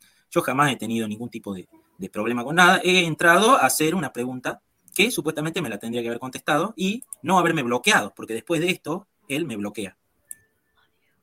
Pero te das cuenta, te das cuenta que dijiste una frase y tú eres un católico, eres, o sea, eres un anticatólico acérrimo, así, por una sola frase. ¿Viste? Yo odio, odio la iglesia. Y ya más adelante va a hablar más de eso también, pero odio a todo el mundo yo. Depende de quién le pregunte, yo odio a todo el mundo. el Papa fue invitado a la coronación de Carlos III y Rusty. No, pobre. No, el Rusty no, demasiado, demasiado chico el pobre. Eh, yo lo bloqueé, pero estoy 100% seguro que no fue por eso. O sea, yo bloqueo tal vez a una persona como mucho. Hoy, por ejemplo, bloqueé, a tres por cinco minutos, porque le estaban dando al pobre Carlos sin lástima. Pero yo no soy de bloquear gente. A menos que vengan a insultar, yo no los bloqueo. Menos por hacerme una pregunta sobre José Smith. O sea, no, tampoco soy un idiota, ¿viste? Pero él ya demostró que yo mentí porque sí lo bloqueé. Eh, a ver, según él, yo tengo un odio profundo contra la católica, lo cual es, es lo peor que se puede hacer, ¿no? Odiar a la iglesia, ¿cómo se atreve? Aunque el odio a todas las otras iglesias está bien. Si los testigos son unos idiotas, unos cobardes, eso está bien. Pero la católica. Es, bien graciosa su, este, su modo, ¿no? De este tipo de gente. Es ellos contra nosotros. Y todo lo que no está conmigo está en contra y es odio. Y cualquier tipo de. O sea, cualquier tipo de comentario que no me parezca ya es un odio así absoluto y se vuelven enemigos, ¿no? ¿Qué pasa con esta gente? O sea, es como que viven en, en modo, o sea, todo es blanco o es negro, ¿no? Parecía que no pueden ver colores. Eh, Mel, pasó, pasó esto, lo que tú recién comentas, pasó hace como 20 minutos acá en el mismo programa. Que uno tiene una distinta y empiezan a pegarte, a pegarte, a pegarte porque no piensan igual que ellos. Entonces, en todas las partes pasa lo mismo. Sí, sí, sí, sí. Mira acá otro que se queja porque no le prestamos atención. Hay que pagar super chat para que me lean. Yo no leo comentarios, Alex, muy poco. Tranquilo, porfa. La miércoles. También soy un anti-Alex ahora. Em, forma peligrosa de vivir, sobre todo por el control sobre las personas. Claro. Bueno, ya está. Em, y ahora él me ataca, pero no porque yo sea un, un anticatólico, sino porque soy de donde soy. Y eso. Bueno, contesta y después se ríe con su, con su tonadita de cordobés, ¿no? Encima que es argentino, se hace el canchero encima cordobés. Y me da gracia porque dice, y encima se ríe con su tonadita de cordobés. Porque claro, yo tengo acento, él no. Ahora, yo podría burlarme del acento de él, pero no lo voy a hacer porque yo no soy una mierda de persona. Esa es la diferencia entre nosotros, don católico. Eh, mm, Ok. Ah, y, yo estaba pensando, yo no sé si se acuerdan, cuando él me quiso debatir sobre la Inquisición, yo dije, yo leí un libro sobre la Inquisición y me pareció un, libro espantoso en el que dicen que la Inquisición fue en realidad un tribunal de misericordia. Y yo no me acordaba cómo se llamaba ese libro y él me ayuda acá. Parece que es este clip. Ahí quiere hablar sobre el libro de, Iturralde. De Iturralde. Em, de eh, un tribunal de misericordia, la Inquisición, un tribunal de misericordia de, Iturralde, que ya no le gustó, que ya no le gustó, porque vino quien, un académico, a mostrarle evidencia y pruebas sólidas sobre la Inquisición, entonces a ya no le gustó, dice ahí, ellos solamente dicen que los indios están mal, y eso es su defensa, fíjese lo que dice. Algo así. Eh, argentino. Y, y lo que hacen estos libros es decir, pero la Inquisición no mató tanta gente, eso son mentiras. Y no solamente no mató tanta gente, sino que lo que hizo fue muy bueno, porque los indios eran muy salvajes. Y cuando vinieron los, católicos acá, los civilizaron. O sea que nos tendrían que dar gracias por lo que hicieron. Y seguro que este tipo es uno de esos, ¿viste? No son conservadores que vienen a, decir que los indios son unos salvajes. Cuando viene un académico preparado, cuando viene un académico serio, un académico como Cristian Iturralde, a darle evidencia sobre el tema de la Inquisición, ahí ya no quiere, ahí ya no le gusta. Por eso es que lo retea un debate. Por eso es que le dije, vamos a debatir, vamos a debatir sobre la Iglesia Católica, vamos a debatir sobre la Inquisición. Ahí se hizo para atrás este muchachito, ahí se hizo para atrás. No me la aguante, es demasiado poderoso este chico. Pero fíjate que cuando yo dije que los defensores, los, apologistas de la Inquisición son anti-indigenistas, nunca dijo que no. No solamente eso, sino que me dijo que Iturralde es un gran, eh, es un gran académico. Em, pero como digo, yo, yo leí... Dale.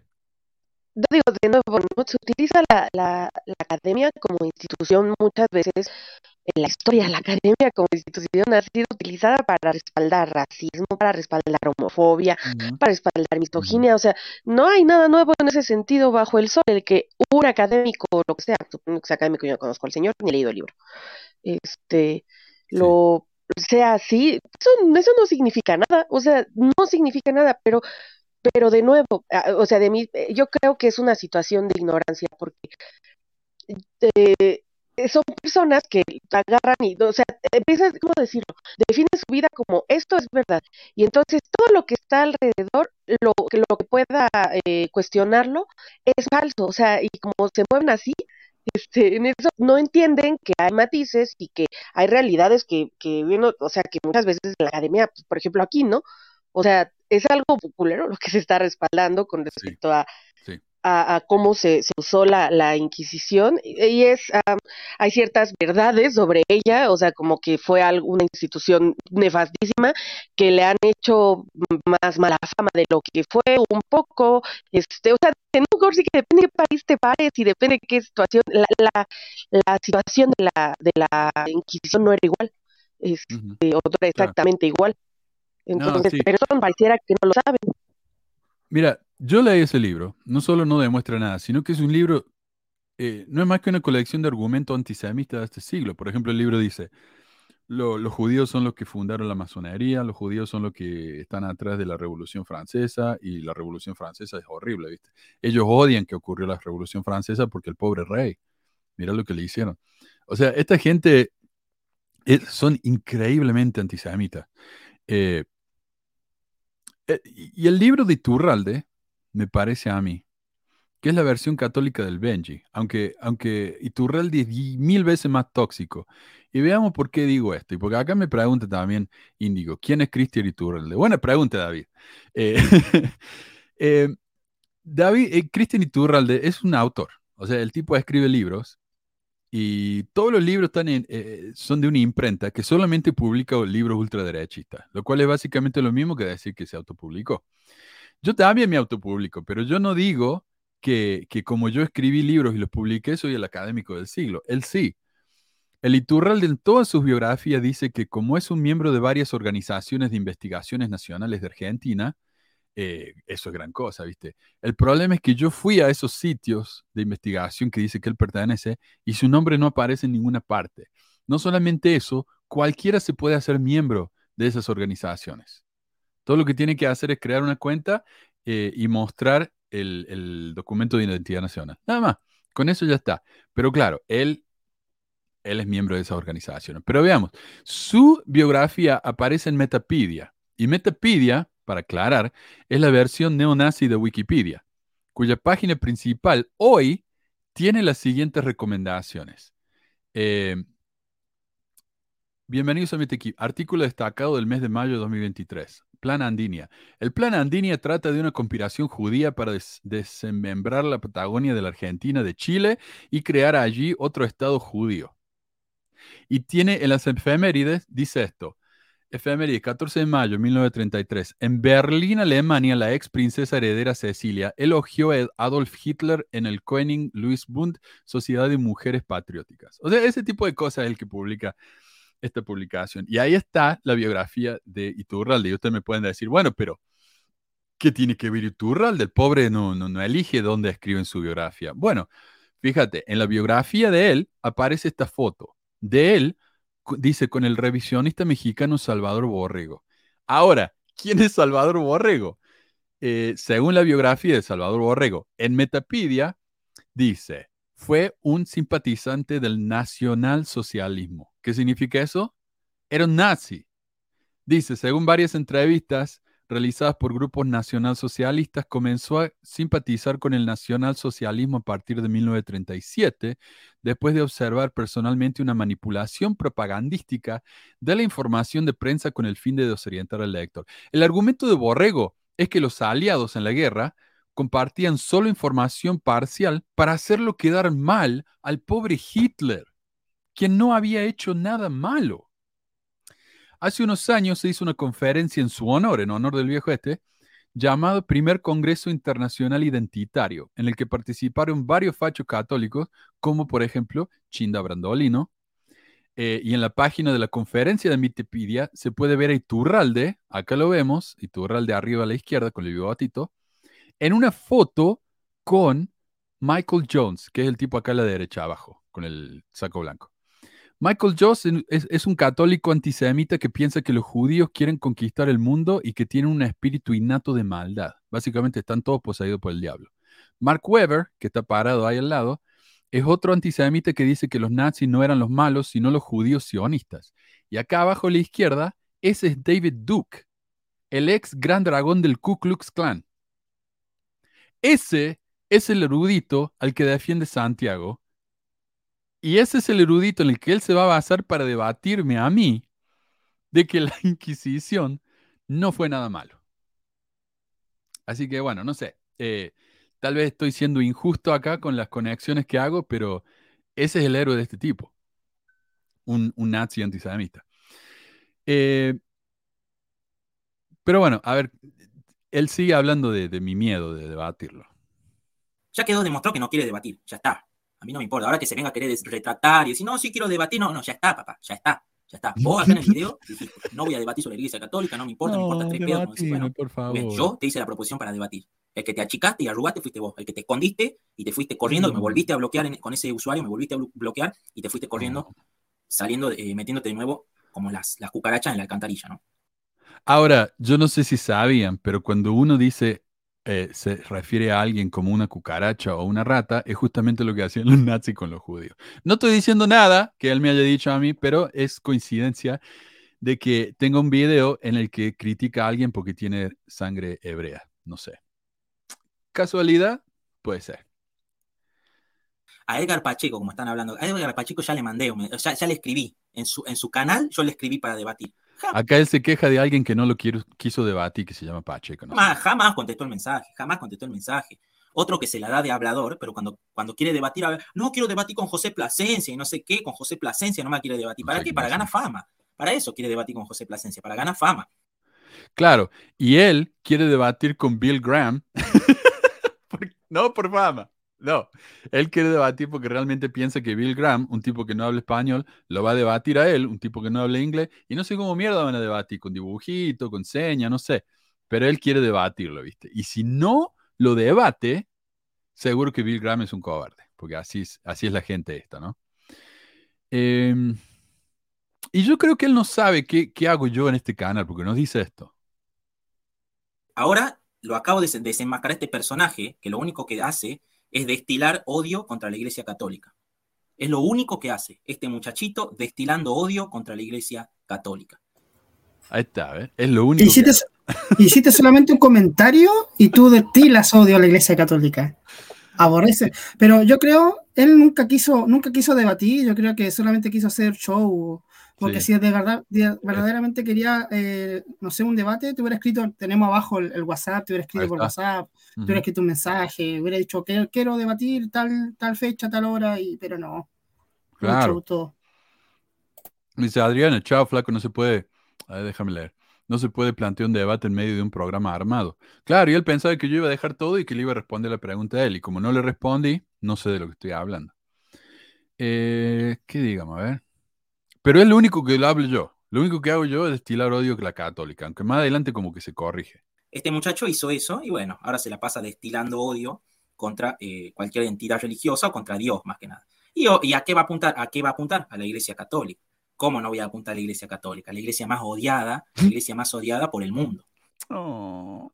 Bueno, ahí está, ¿no? El delirio de persecución cristiana. En eso, se parecen, en eso se parecen a los mormones, pues los mormones también son perseguidos y odiados por todos. Pues. Todos es la iglesia más, más perseguida, es como dicen ellos. Y ese es el, problema, no tienen ninguna originalidad. O sea, este tipo, vos cambia la palabra católica, cuando dice católica por la iglesia de Jesucristo del Santo día, es lo mismo. Dicen exactamente lo mismo. No hay ningún, ninguna diferencia. Eh, pero bueno, viste, a ellos los odian mucho. Pero ¿por qué él dice que yo hablo en contra de Dios? Porque claro, él dice, él habla en contra de la iglesia católica. Y después dice, no, él habla en contra de todas las iglesias. Después se dio cuenta, a la flauta, yo también hablo en contra de todas las iglesias. Mejor aclaro, no, él habla mal de Dios. Yo Dios ni lo menciono eh, acá en, el programa. Porque este no es un programa de religión, es un programa acerca de una religión. ¿Ok? Eh, pero bueno, yo soy, viste, el peor. Y este es el último clip, pero lo quiero mostrar porque me parece imperdible. De hablador, de hablador de bocón, pero cuando viene uno a presentarle un debate, se esconde como rata. Se esconde en la alcantarilla como rata. Rata, cucaracha. Saludos, hermano, a todos. Les mando un abrazo. lo, chistoso es que termina rápido y aparte, ya estamos acá de nuevo. ¿Por qué no, no entra o manda un mensaje para debatir de nuevo? No sé. Dice, esta es una rata que vive en una alcantarilla. Bueno, hermano, nos vemos la próxima. idiota. No, pero me escriben, me escriben. Si me quieren invitar al programa, yo vengo y charlamos. Eh, bueno, pasemos del personaje este, el personaje, el, muchachito este, porque ya está. La semana pasada leí un post en el Facebook de un miembro activo en el que se queja de que un tal Elder Félix Conde dio un discurso a los Haas en el que dijo que los no miembros son basura, no sé si se acuerdan.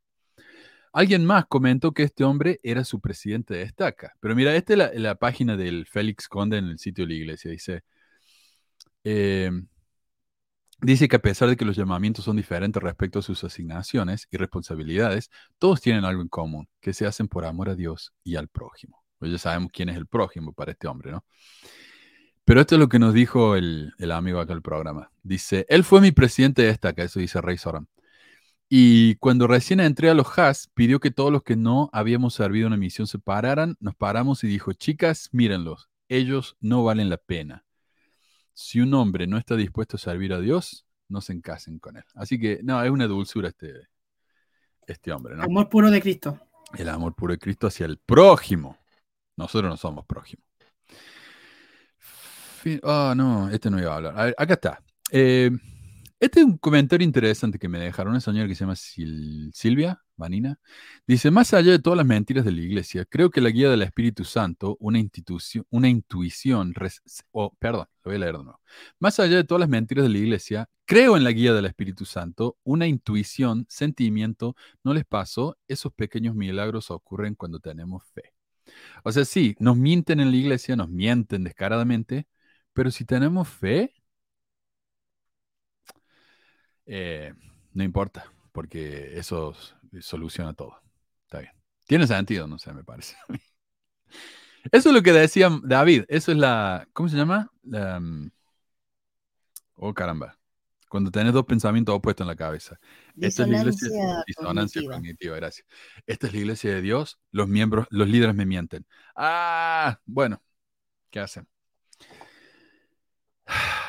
Pasemos a una nota aparte y después ya pasamos el tema del día, les prometo. Vamos a tener tiempo. Esta semana, esto, este literalmente, este segmento se llama literalmente nota aparte.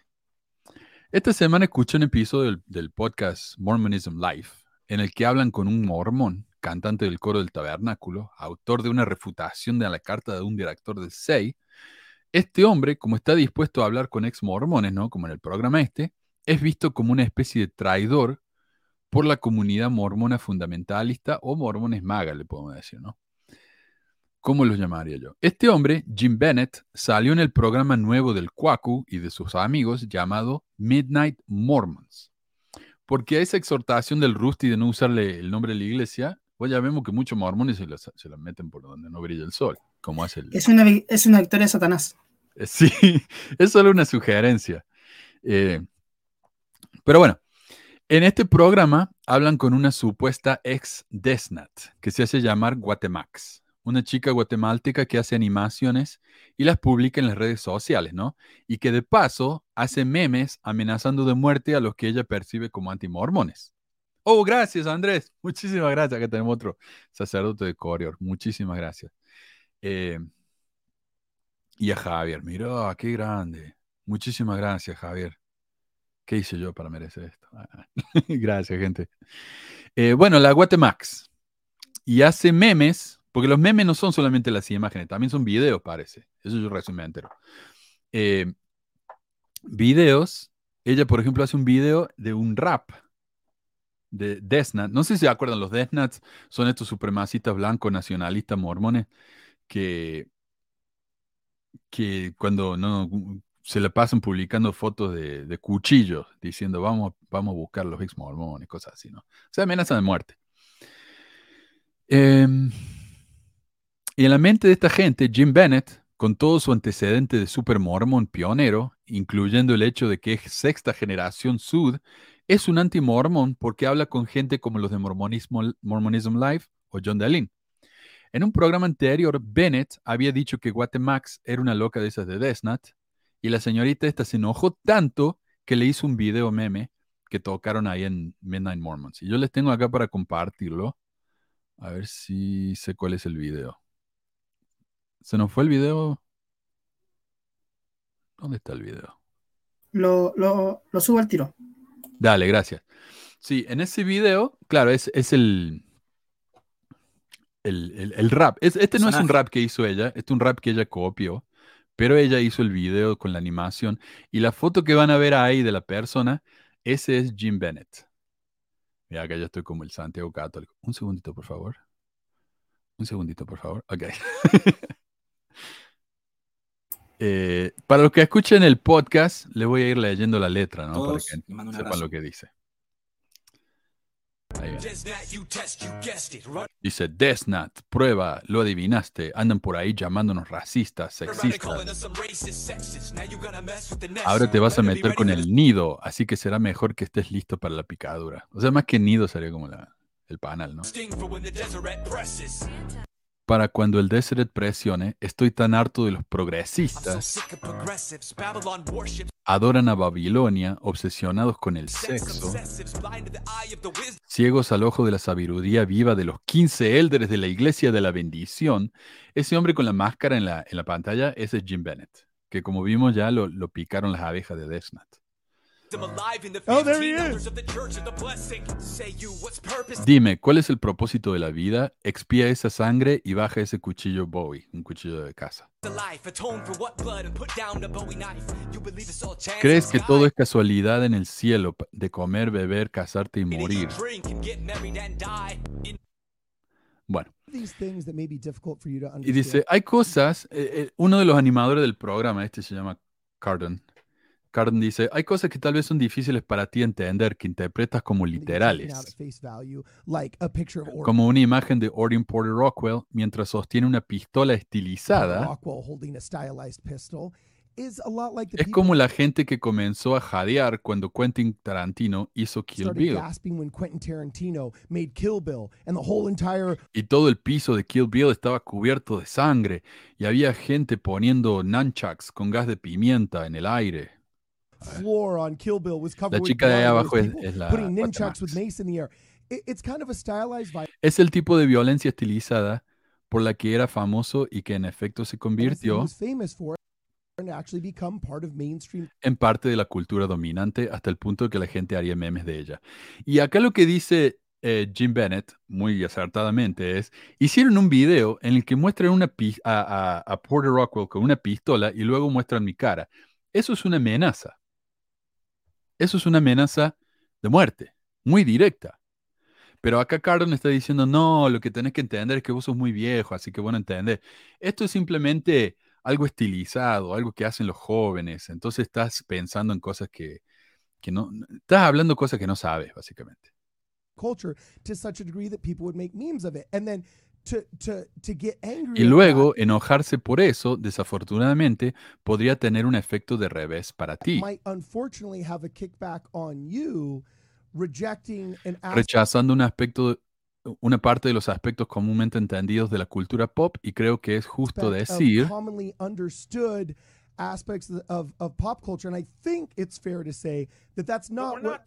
y, el, y acá Jim Bennett dice, pero no estoy hablando de cultura pop, estamos hablando del Evangelio de Jesucristo. ¿Cuándo fue la última vez que viste un video de Quentin Tarantino publicado en la conferencia general? ¿Cuándo fue la última vez que viste la violencia de Quentin Tarantino utilizada para representar el Evangelio de Salvador? Y ahí cuá ocurriéndose, ¿no? Atrás. Burlándose. Y ahí está, donde, donde la, la chica está. Guatemax dice mosquetes o rifles. Entonces el tipo dice, ¿cuándo vieron ustedes a Quentin Tarantino ser usado para defender los principios de la iglesia? Y Guatemax dice, mosquetes. De nuevo. Entonces, ¿qué está pasando acá?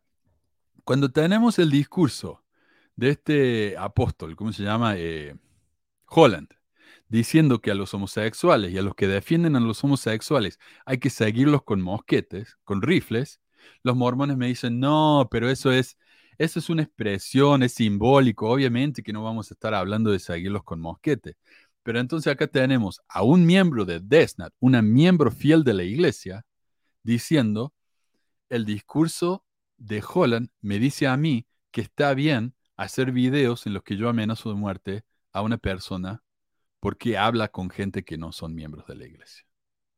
Entonces no me vengan con que el discurso de Holland fue simbólico, que no tiene nada de malo. Esta gente lo entendió, lo entendió como lo que es. Al final, luego de que comenté sobre el video de Guatemax en su Twitter, y luego de que se quejó de que Bennett la había bloqueado, pues dice, oh, Bennett me bloqueó, Bennett me bloqueó, es un cobarde. ¿Saben lo que hizo esta chica? Me bloqueó. Ahí está.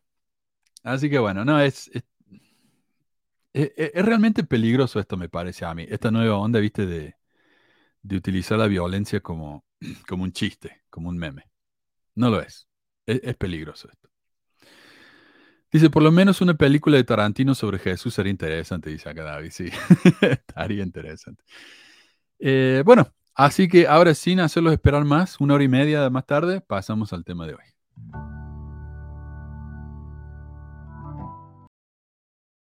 Me llegó un comentario, y este me llegó hace muchísimo, y le pido perdón a aquel Leo que está con nosotros. Y él me dice, al recordar a McConkie y su sobrevalorada doctrina mormona, tamaña basura que una vez la tuve en mis manos, la dejé de inmediato, me vuelve a la mente la muy usada doctrina del nepotismo mormón. Así como McConkie era yerno de no sé quién, así tal vez, así tal presidente era sobrino de Mengano y Sultano, fue ordenado por inspiración y no por ser esposo de la nieta de alguien más. En fin, ese tema tan poco difundido y que la mayoría del rebaño no pesca, tiene sus raíces en los primeros en los primeros y primeros apóstoles y así es muy poco probable, aunque casos hay, que un NN ah, no sé qué será eso. No olvidemos que debe ser un exitoso CEO de alguna nueva empresa emergente puede llegar a la alta esfera del ex-mormonismo. Te pido, Manu, que algún día puedas tocar ese tema tan subterráneo, pero presente en la cultura mormona. Gracias como siempre. Ok. El nepotismo, yo diría, yo, eh, yo diría que más que un, un caso aislado en la iglesia, es parte de lo que la iglesia es. Acá tenemos... Oh, NN, no mames. No, no name, un anónimo, sí. Tenemos un par de anónimos. Y quiero aclarar, eso es parte de lo que voy a hablar hoy. Tenemos Anónimo, tenemos Uchtdorf. Uchtdorf no tiene familia en la iglesia. Nelson, que yo sepa, no viene de ningún líder en la iglesia. Pero la flauta que tenemos, que tenemos familia relacionada y con contacto. En mi barrio, allá diría yo, en, Córdoba, en, en las estacas de Córdoba, eran siempre los mismos nombres. En la presidencia de estaca, en los obispados, los patriarcas, eran todos la misma familia. No sé, Martín, David, Carlos, cómo habrá sido allá en, sus áreas, pero es todo, es todo. ¿Se me escucha bien? Era igual. Sí, sí, se escucha, Martín. Sí, gracias, David.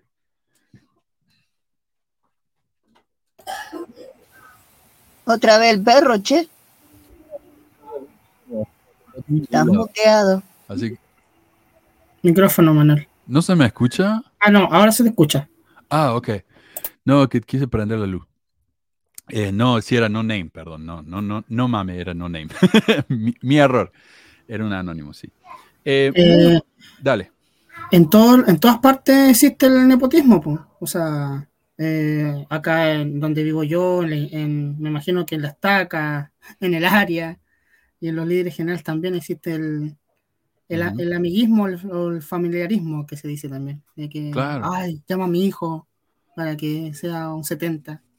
Claro. Y, yo en parte lo entiendo. Ponerle, yo soy presidente de esta, que tengo que llamar a un obispo. Le digo, bueno, en vez de revisar nombres de, docenas de personas, digo, ah, mira, mi hijo está en ese barrio, lo conozco, es buena persona, lo llamo a él. Por ahí puede ser eso, ¿viste? Pero me parece que entonces eso no muestra ningún tipo de inspiración. Eh, pero como digo, el nepotismo ya no es una, un error, un, un, accidente, es parte de lo que es la iglesia. Acá tenemos... Eh, en nuestro penúltimo barrio el obispo llamó a mi señora para una entrevista, para un llamamiento. Mm. Y el obispo le pregunta, ¿qué llamamiento quiere? Así, literal. Sí. bueno, hablando de... Disculpen, bueno, disculpen primero que todo que el que estaba la conexión está horrible, por eso que está entrando y desconectándome.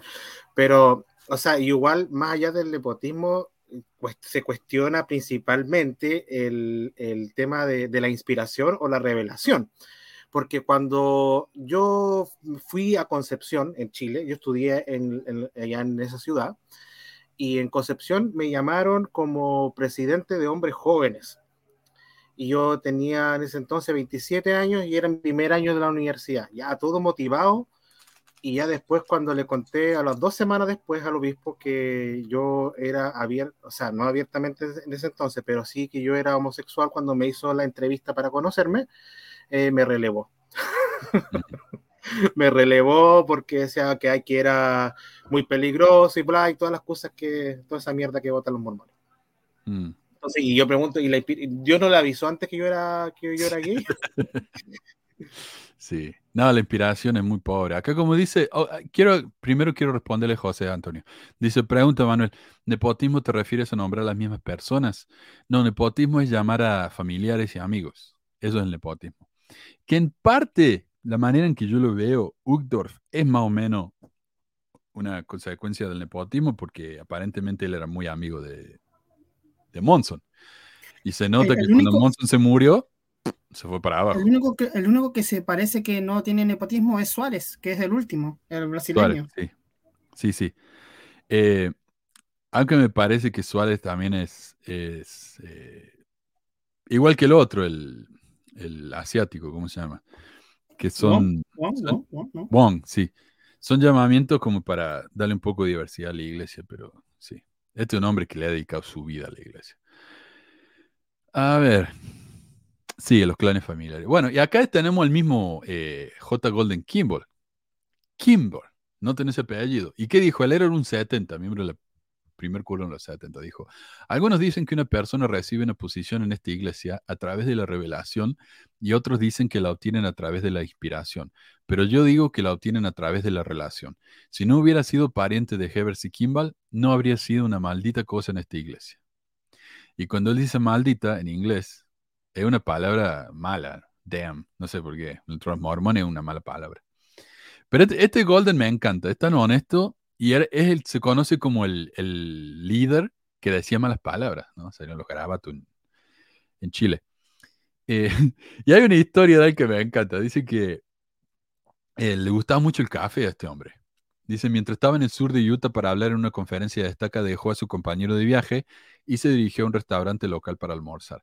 Estaba tomando una taza de café cuando su compañero lo alcanzó. Su compañero horrorizado y santurrón dijo, hermano Kimball, perdón, preferiría cometer adulterio antes que beber una taza de café. A lo que J. J. Golden respondió, ¿y quién no, hermano? ¿Quién no? Otro, otro dice que alguien se le vino y le dijo, eh, usted el Elder Kimball, mientras estaba tomando café. Dice, no, usted es la tercera persona que me confunde con ese hijo de mil. Pero bueno. Por ejemplo, desde el principio, José Smith era muy de llamar a sus parientes más cercanos a los llamamientos más altos. Su hermano Hiram era un apóstol, asistente del presidente de la iglesia, lo que sería hoy el, el primer consejero de la primera presidencia. Su papá era el patriarca cuando solo había un solo patriarca en la iglesia y antes de eso tuvo el cargo de asistente al presidente. William, su hermano, fue un apóstol. Don Carlos fue el presidente del quórum de sumo sacerdote. Samuel también tuvo cargos importantes. Su esposa Emma fue la primera presidenta de la Sociedad de Socorro. Y según se dice, José recibió una revelación en la que su hijo lo iba a suceder, pero Brigham llegó primero. Desde entonces, si bien no hay muchos descendientes de Smith en el liderazgo de la iglesia, ya que casi todos se fueron con la reorganizada, ¿no? Está llena de Kimballs y Youngs. Y buscando sobre la familia de Brigham Young, un artículo de la iglesia dice que tiene unos 30.000 descendientes hoy en día. Tranquilo, ¿eh? Algunos de los líderes que vienen de la familia son Larry Y. Wilson, autoridad general de los 70, y muchos más, pero como pocos tienen el apellido Young, es difícil saber simplemente mirando una lista de líderes. Por ejemplo, Sandra Tanner, la, una de las ex antimormonas más famosas, ¿no? de, las pioneras de eso, era nieta de Brigham Young, pero uno ve el nombre y ni se da cuenta. Eh, bueno, acá saquemos el, el Golden. Brigham debe estar revolcándose en su tumba así. Espero que sí. sí. Mira, yo estaba viendo que Monson estaba muy conectado, Packer estaba muy conectado, Hinckley muy conectado. Pero acá yo solamente quiero hablar de los apóstoles vivos hoy en día. Y solo voy a incluir llamamiento de presidente de misión para arriba. Hay demasiados que son presidente o consejero de destaca, pero no me resulta eso tan impresionante, ¿no? Nelson, como digo, no parece tener ningún pariente líder antes de él, pero su, su yerno, Michael Tally Ringwood, fue presidente de misión en Corea, Seúl Oeste. Así que ahí vemos, ¿no? Él es un no-name, como diría Leo, pero de ahora para abajo, los descendientes de él van a empezar a ser persona con nombre, ¿no? Eh, bueno, y Uctor tampoco. Y los hijos de Uctor son bastante jóvenes, así que no lo, creo que no los vamos a ver por un tiempo. Oaks es pariente por parte de su mamá de Martin Harris. Oaks escribió un breve artículo en Family Search intitulado 50 pioneros, los ancestros de Dallin Harry Oaks y June Dixon Oaks, su esposa, ¿no? Así que obviamente el tipo tiene su pedigrí en la iglesia. Irene es primo de George W. Romney, y aunque Romney no era líder de la iglesia, es un hombre tremendamente influyente, y el apellido hoy en día en la iglesia se considera realeza mormona. Eh, es descendiente de Henry Eyring, un pionero que llegó a ser presidente de misión en México. Su tío Carl Eyring sirvió en varios llamamientos importantes en la iglesia y en BYU. Además de tener nepotismo para abajo, también hay nepotismo para arriba. Su hijo Henry Johnson Eyring Sirvió como presidente de misión en la misión Japón-Tokio Norte. En diciembre de 2007 fue llamado como presidente de destaca en la sexta destaca de BYU Idaho y actualmente es presidente de la BYU Idaho. Irene Papa y Bednar también fueron presidentes de BYU Idaho, así que esa posición es considerada como un semillero para futuros apóstoles y setentas. Todos los líderes de BYU Idaho, desde 1971 hasta ahora, han servido como apóstoles, setentas o presidentes del templo. Su hijo Matthew J. Eyring sirvió como 70 de área. No sé si tenía algún comentario, Carlos. Ah, creo que es, eh, se casó con una hija de Kimball. ¿O estoy equivocado? Puede ser. Sí, ahora que lo decís me parece que sí. Sí, se casó con una hija de Kimball. Entonces ahí también hay nepotismo. Porque se casó con Nelson creo que le operó el corazón a Kimball, ¿no? Nelson sí. Sí, sí, sí, pero ya estaba, yo creo que estaba ya dentro de, ya de, los 70 por ahí. Mm. Sí, bueno, que sí, 70 está lleno de personas sin nombre. Eh, pero ¿qué iba a decir? Y me parece que la hija, la hija de uno, creo que es Irene, está casada con un Huntsman, que también son realeza mormona los Huntsman. Eh, porque el hijo del Huntsman fue eh, gobernador de Utah y fue ministro de, de Obama y el papá de Huntsman fue, creo que uno de los primeros mil millonarios mormones. Se hizo riquísimo ese hombre. Yo recuerdo que el, bueno, yo estaba en la misión, me parece, creo que fue después, llamaron al, al primer quórum de los 70 al hijo del presidente Hinckley. Mm. Y bueno, y Hinckley en su discurso del domingo por la mañana aclaró que oh, no, le, llamó la atención de escuchar a Tan Hinckley. bueno, sí, él es mi hijo. no recuerdo exactamente cómo lo dijo, pero eh, estoy tratando de, referirme al contexto que, o, eso, al contexto con que lo dijo.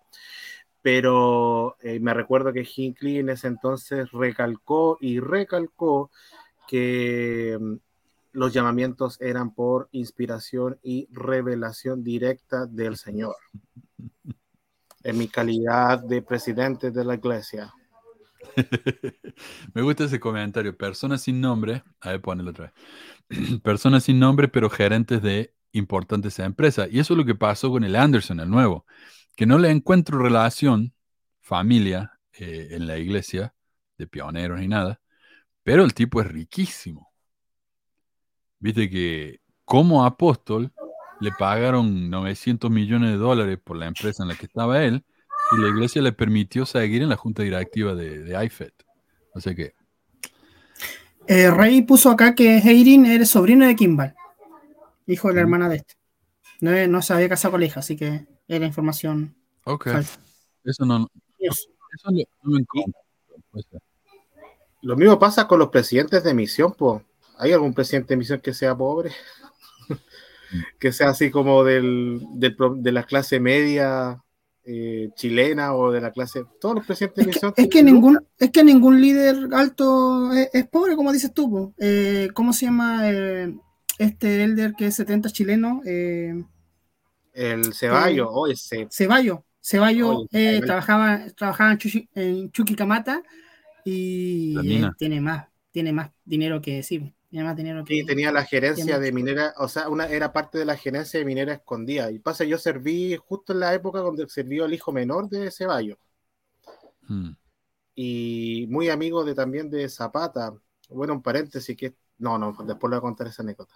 Pero sí, o sea, eh, son compadres que tienen plata. O sea, mi presidente de misión, yo tuve dos presidentes de misión, Packer, y el primero fue Packer, el otro fue Jones nada que decir de Jones. Jones era un amor de persona, pero el Packard, él era presidente de la misión Santiago Oeste y su hermano gemelo, Packard, era presidente de la misión Santiago Norte. Oh, wow.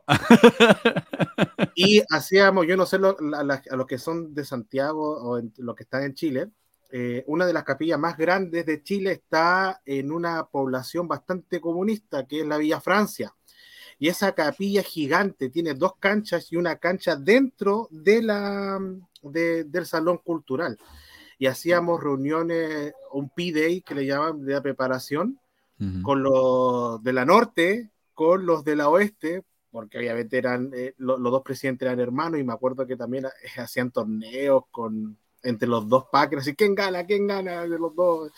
En fin, pero a lo que va el tema es que el, eh, como justamente dos hermanos gemelos, abogados, dueños de empresas multimillonarias, se han llamado con inspiración. Sí, presidente Packer. Packer no igual, que la, igual que el, ¿cómo se llama la marca de computadores? Packer. Sí. Me gusta lo que dice Leo acá. ¿Alguien más pensó ilusamente que sería una autoridad general? Yo pensé. Sí, yo. yo quería ser presidente de misión. Oh, lo que decía de los presidentes de misión, antes que me olvide, y voy a marcar este comentario para mencionarlo. Mi presidente de misión mm, eh, trajo al presidente diario una vez a hablar con nosotros, Mr. Archibald. Archibald era un tejano, creo que era ranchero, no sé si trabajaba en petróleo o en rancho, no sé qué, pero era un tipo muy rico también. Y nos dio un discurso en la conferencia de, de, la misión, de, de, zona de la misión, era, era multizona de la misión. Y nos dio un discurso acerca de cómo hacerse millonario. O sea, eso es lo que nos enseñaron en la misión, cómo hacerse millonario. Eh, y después de que él dio ese discurso, el presidente de misión vino y nos dijo lo importante que era el presidente Lyon, lo importante que era eh, tener dinero, porque, mira, el presidente Hinckley, por ejemplo, cuando él viajaba, viajaba en el, avión privado de los Huntsmen. Y gracias a que los Huntsmen tenían tanto dinero, él no tenía que andar viajando, viste, comercial. Eh, eh, ¿Qué más? También nos dijo que si tenés mucho dinero, entonces puedes servir ciertos llamamientos. Por ejemplo, para ser presidente de misión, y él era presidente de misión, nos dijo, para ser presidente de misión no puedes tener deudas. Porque si tenés deudas, tenés que pagar todas tus deudas y una vez que estés libre de deuda, podés enfocarte en la obra de la misión. Ese, ese, es un requisito. Dice que fue una de las primeras cosas que le preguntaron. ¿Tiene deuda? Ok, entonces no puede servir misión. Así es, así es. Em, y lo otro, lo que dice acá Soledad, en, las organizaciones existió nepotismo masivo, la organización de mujeres jóvenes con un montón de hijas de Brigham Young. En la época de Brigham Young era más fácil notarse el nepotismo de Young, porque eran todos Young todavía. Pero ahora viste que ya no lo son, que ya han pasado muchas generaciones, se ha, como lavado ese nombre y se lo han quedado y ya no sabemos realmente quién es Young y quién no. Con respecto a, las deudas, yo había escuchado que no sé si eran 70 o presidente de, de misión de que la iglesia le daba dinero para que pagaran sus deudas. Creo que a los 70 para arriba. O, estoy equivocado? Puede ser. Yo había, había escuchado eso, de que la iglesia para que ya empezaran a vivir dentro de, la, entre comillas, la ley de consagración, eh, le daban dinero para pagar sus deudas y para poder ya, trabajar dentro de la iglesia. Sí. ¿Qué dice acá? Adriana dice, yo quería ser presidenta de mi misión, pero no. Y claro, porque eras mujer. Nunca no me iban a dejar, me parece. Ahí está. No me iban a dejar, sí. Ibas a eh, ser siempre la hermana Batista. La hermana. Batista. La hermana. Como la hermana Lion era la, la que daba discurso, cantaba canciones en las conferencias y era la enfermera de la misión. Decía, hermana, tengo un dolor tremendo de cabeza, de estómago, estoy vomitando sangre. Ah, bueno, tómese sí, era como una enfermera. Tómese una aspirina. Pero también mi, mi, la esposa del presidente de misión eh, nos enseñó a hacer galletas, esa gringa con chip de chocolate. Esas también nos enseñó. Sí, parece que todos enseñan lo mismo. Hoy también que también la hermana hacía, ¿cómo se llama? La, nos enseñaba a ordenar la ropa en la maleta para que los cambios no fueran tan... no fueran tan complicados. esa era la función de las hermanas. Y también nos enseñó así, cómo hacer una limpieza eficiente de su casa. Qué bien. Ya llevo a mostrar algún día mi documento cuando estaba en Chile. ¿Cómo se llama el documento allá, el documento de identidad? No sé. Eh, cédula de identidad se llama. Cédula de identidad.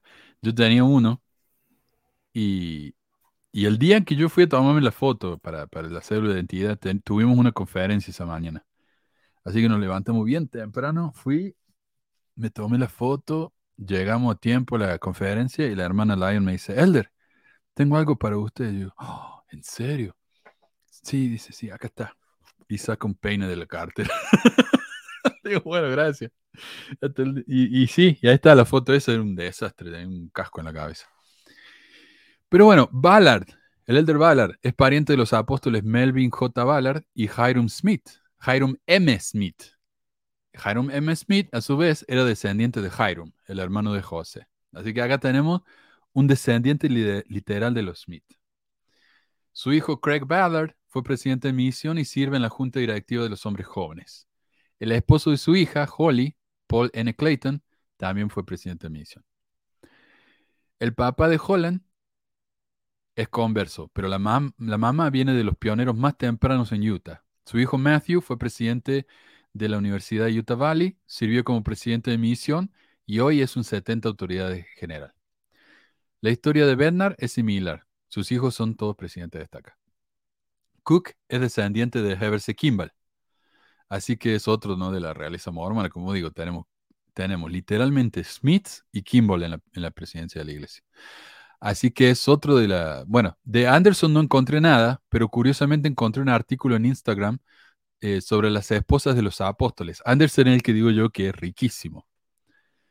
Eh, Él habla español, ¿no? Él habla en español. ¿Sí? ¿Anderson? La verdad que no sé. No sé quién habla español. Sé que algunos sirvieron la misión en Argentina y no sé qué, pero ah, la verdad que no sé. Eh, pero de él no encontré nada. Pero como digo, curiosamente encontré un artículo en Instagram sobre las esposas de los apóstoles y hablan acerca de las mujeres estas. Dicen, bueno, esta hermana fue a la universidad en tal lugar, sirvió como tal, tan llamamiento. Y cuando llegan a la hermana Anderson, dice, bueno, de la hermana Anderson no encontramos nada, pero seguro que es muy buena persona. Y... eh, Edwards, hola, miércoles. tenemos otro odioso acá. Creo que, creo que, hoy, creo que hoy no ha sido mi programa. Tengo, bueno, tengo dos chilenos, no sé cuál será. Puede ser cualquiera de los dos. No, esto, mira, ¿sabes por qué te hacen esto, Carlos? Porque no está Meli hoy. Entonces se la tienen que agarrar con alguien. Antes era Meli la que me interrumpía. Ahora eso vos, ¿viste? De pobre Meli no le funcionó el, internet, me parece. Yo creo em, que soy yo, se refería a mí, parece. No sé, uno de los dos, o entre los dos. Pensarán que los dos son la misma persona, no sé. Eh, pero lo que, bueno, el, el, post este de Instagram decía que la hermana esta, como está en la casa, viste, debe ser una experta en el internet y ha limpiado el internet de su nombre. Y yo creo que lo más factible es que como son multimil millonarios, le han pagado a alguien para que borre el internet De, de todo lo que tenga que ver con ellos, excepto su trabajo en la iglesia. Y con respecto a los nuevos apóstoles, no hay mucha información, porque sus hijos son más o menos jóvenes, así que tiene sentido que todavía los hijos no sean autoridades generales, pero el suegro de Renlund es Merlin R. Liebert, un expresidente del templo y 70 autoridad general. El suegro de Gong es Richard P. Lindsay, también ex 70 autoridad general y representante de la iglesia en programas de antipornografía.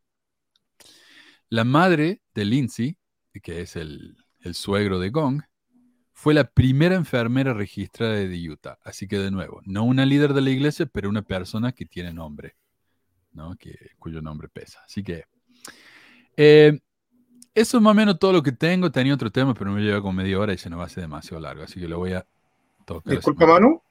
Sí.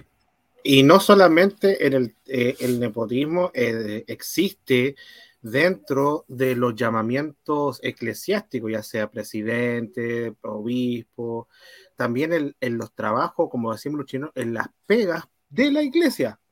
Por ejemplo, el tema de lo, para ser coordinador de institutos, seminarios, no sé cómo se llama ahora, o para trabajar dentro de las oficinas de la iglesia, eh, que son trabajos, digamos, seculares, no tienen nada que ver con lo, con lo, con lo eclesiástico, perfectamente podrían hacer, no sé, para hacer un tema de transparencia, podrían hacer, no sé, un concurso, se abre este cargo, postular por internet, y no, pues tú vas ahí que el, el, el, que está a cargo del hostal de Chile es pariente del que hace el call center ahí, y, pero el mismo, bueno, acá tuvimos un en Arica tuvimos un presidente de Estaca que fue, era a su vez el, el líder, el coordinador de instituto. Y él se refería a las oficinas de la iglesia en Santiago de Chile como la grande y abominable, porque ahí todos se conocían entre todos. Eh, y, bueno, ahí se, bueno, el mismo, no voy a decir muchos detalles, pero el mismo nos contaba porque él tenía una relación muy estrecha con mi papá. No sé si Carlos lo puede reconocer. Él tenía una relación muy estrecha con mi papá y él contaba abiertamente todas las porquerías que hacían y los, los, negocios sucios que y cómo se acá en Chile se dice cuña, se encuñaban o se apitutaban, que es como la, eh, parte coloquial del nepotismo que decimos en Chile, se, apitutaban para entrar a, la grande abominable porque eran sueldos muy altos y trabajos muy poco forzados. Claro. No, si ya vimos la agenda, se filtró la agenda de, no sé si fue Holland o quién, pero era muy, estaba, estaba vacía la cosa esa. Eh, pero bueno, estaría interesante ver cómo se eligen a los, a los líderes, porque yo escuché que había una especie de lista, ¿no? En la que tienen ahí a los, a los potenciales líderes futuros, pero la verdad que no sé, no sé qué tan real será eso, ¿viste? Si no encuentro una fuente no lo voy a compartir, pero estaría interesante si hubiera algo. Así que bueno, yo eh, quiero agradecerles a todos ustedes por estar con nosotros y en serio, Carlos, espero que no te haya sentido demasiado mal. Ahora sabes lo que es cuando yo estoy hablando acá y me este, insultan este todos ha sido mi último programa en Pesquisa Mormona. no, en serio, Carlos, sos un grande y la verdad que yo te aprecio muchísimo y toda la ayuda que nos da en el programa. Vos sabés que cuando no estás no es lo mismo el programa, así que en serio, a pesar de que no hables, si no estás, muy difícil. Eh, gracias, eh, David, por aclararnos algunos temas y de nuevo, es, es, un tema pendiente que tenemos que hacer otro programa sobre esto, ¿no? Para, para aprender un poco más. Y Gracias, Martín. ¿Mm? ¿Qué decías, David? Que siempre estoy acá. gracias a Meli por el ratito que estuvo. Lástima que no le funcionó el internet. Y bueno, gracias a todos los que han, los que han apoyado acá con, con sus donaciones. Muchísimas gracias a Ana, a Andrés y a Javier. Así que bueno, nos estamos viendo la próxima semana que vamos a tratar de, hablar de algo menos controversial para los mormones y para los católicos. Así no se nos enojan tanto. Así que un abrazo, gente. Chao, chao. Chao, nos vemos. Adiós, chat. Dejen like. Gracias.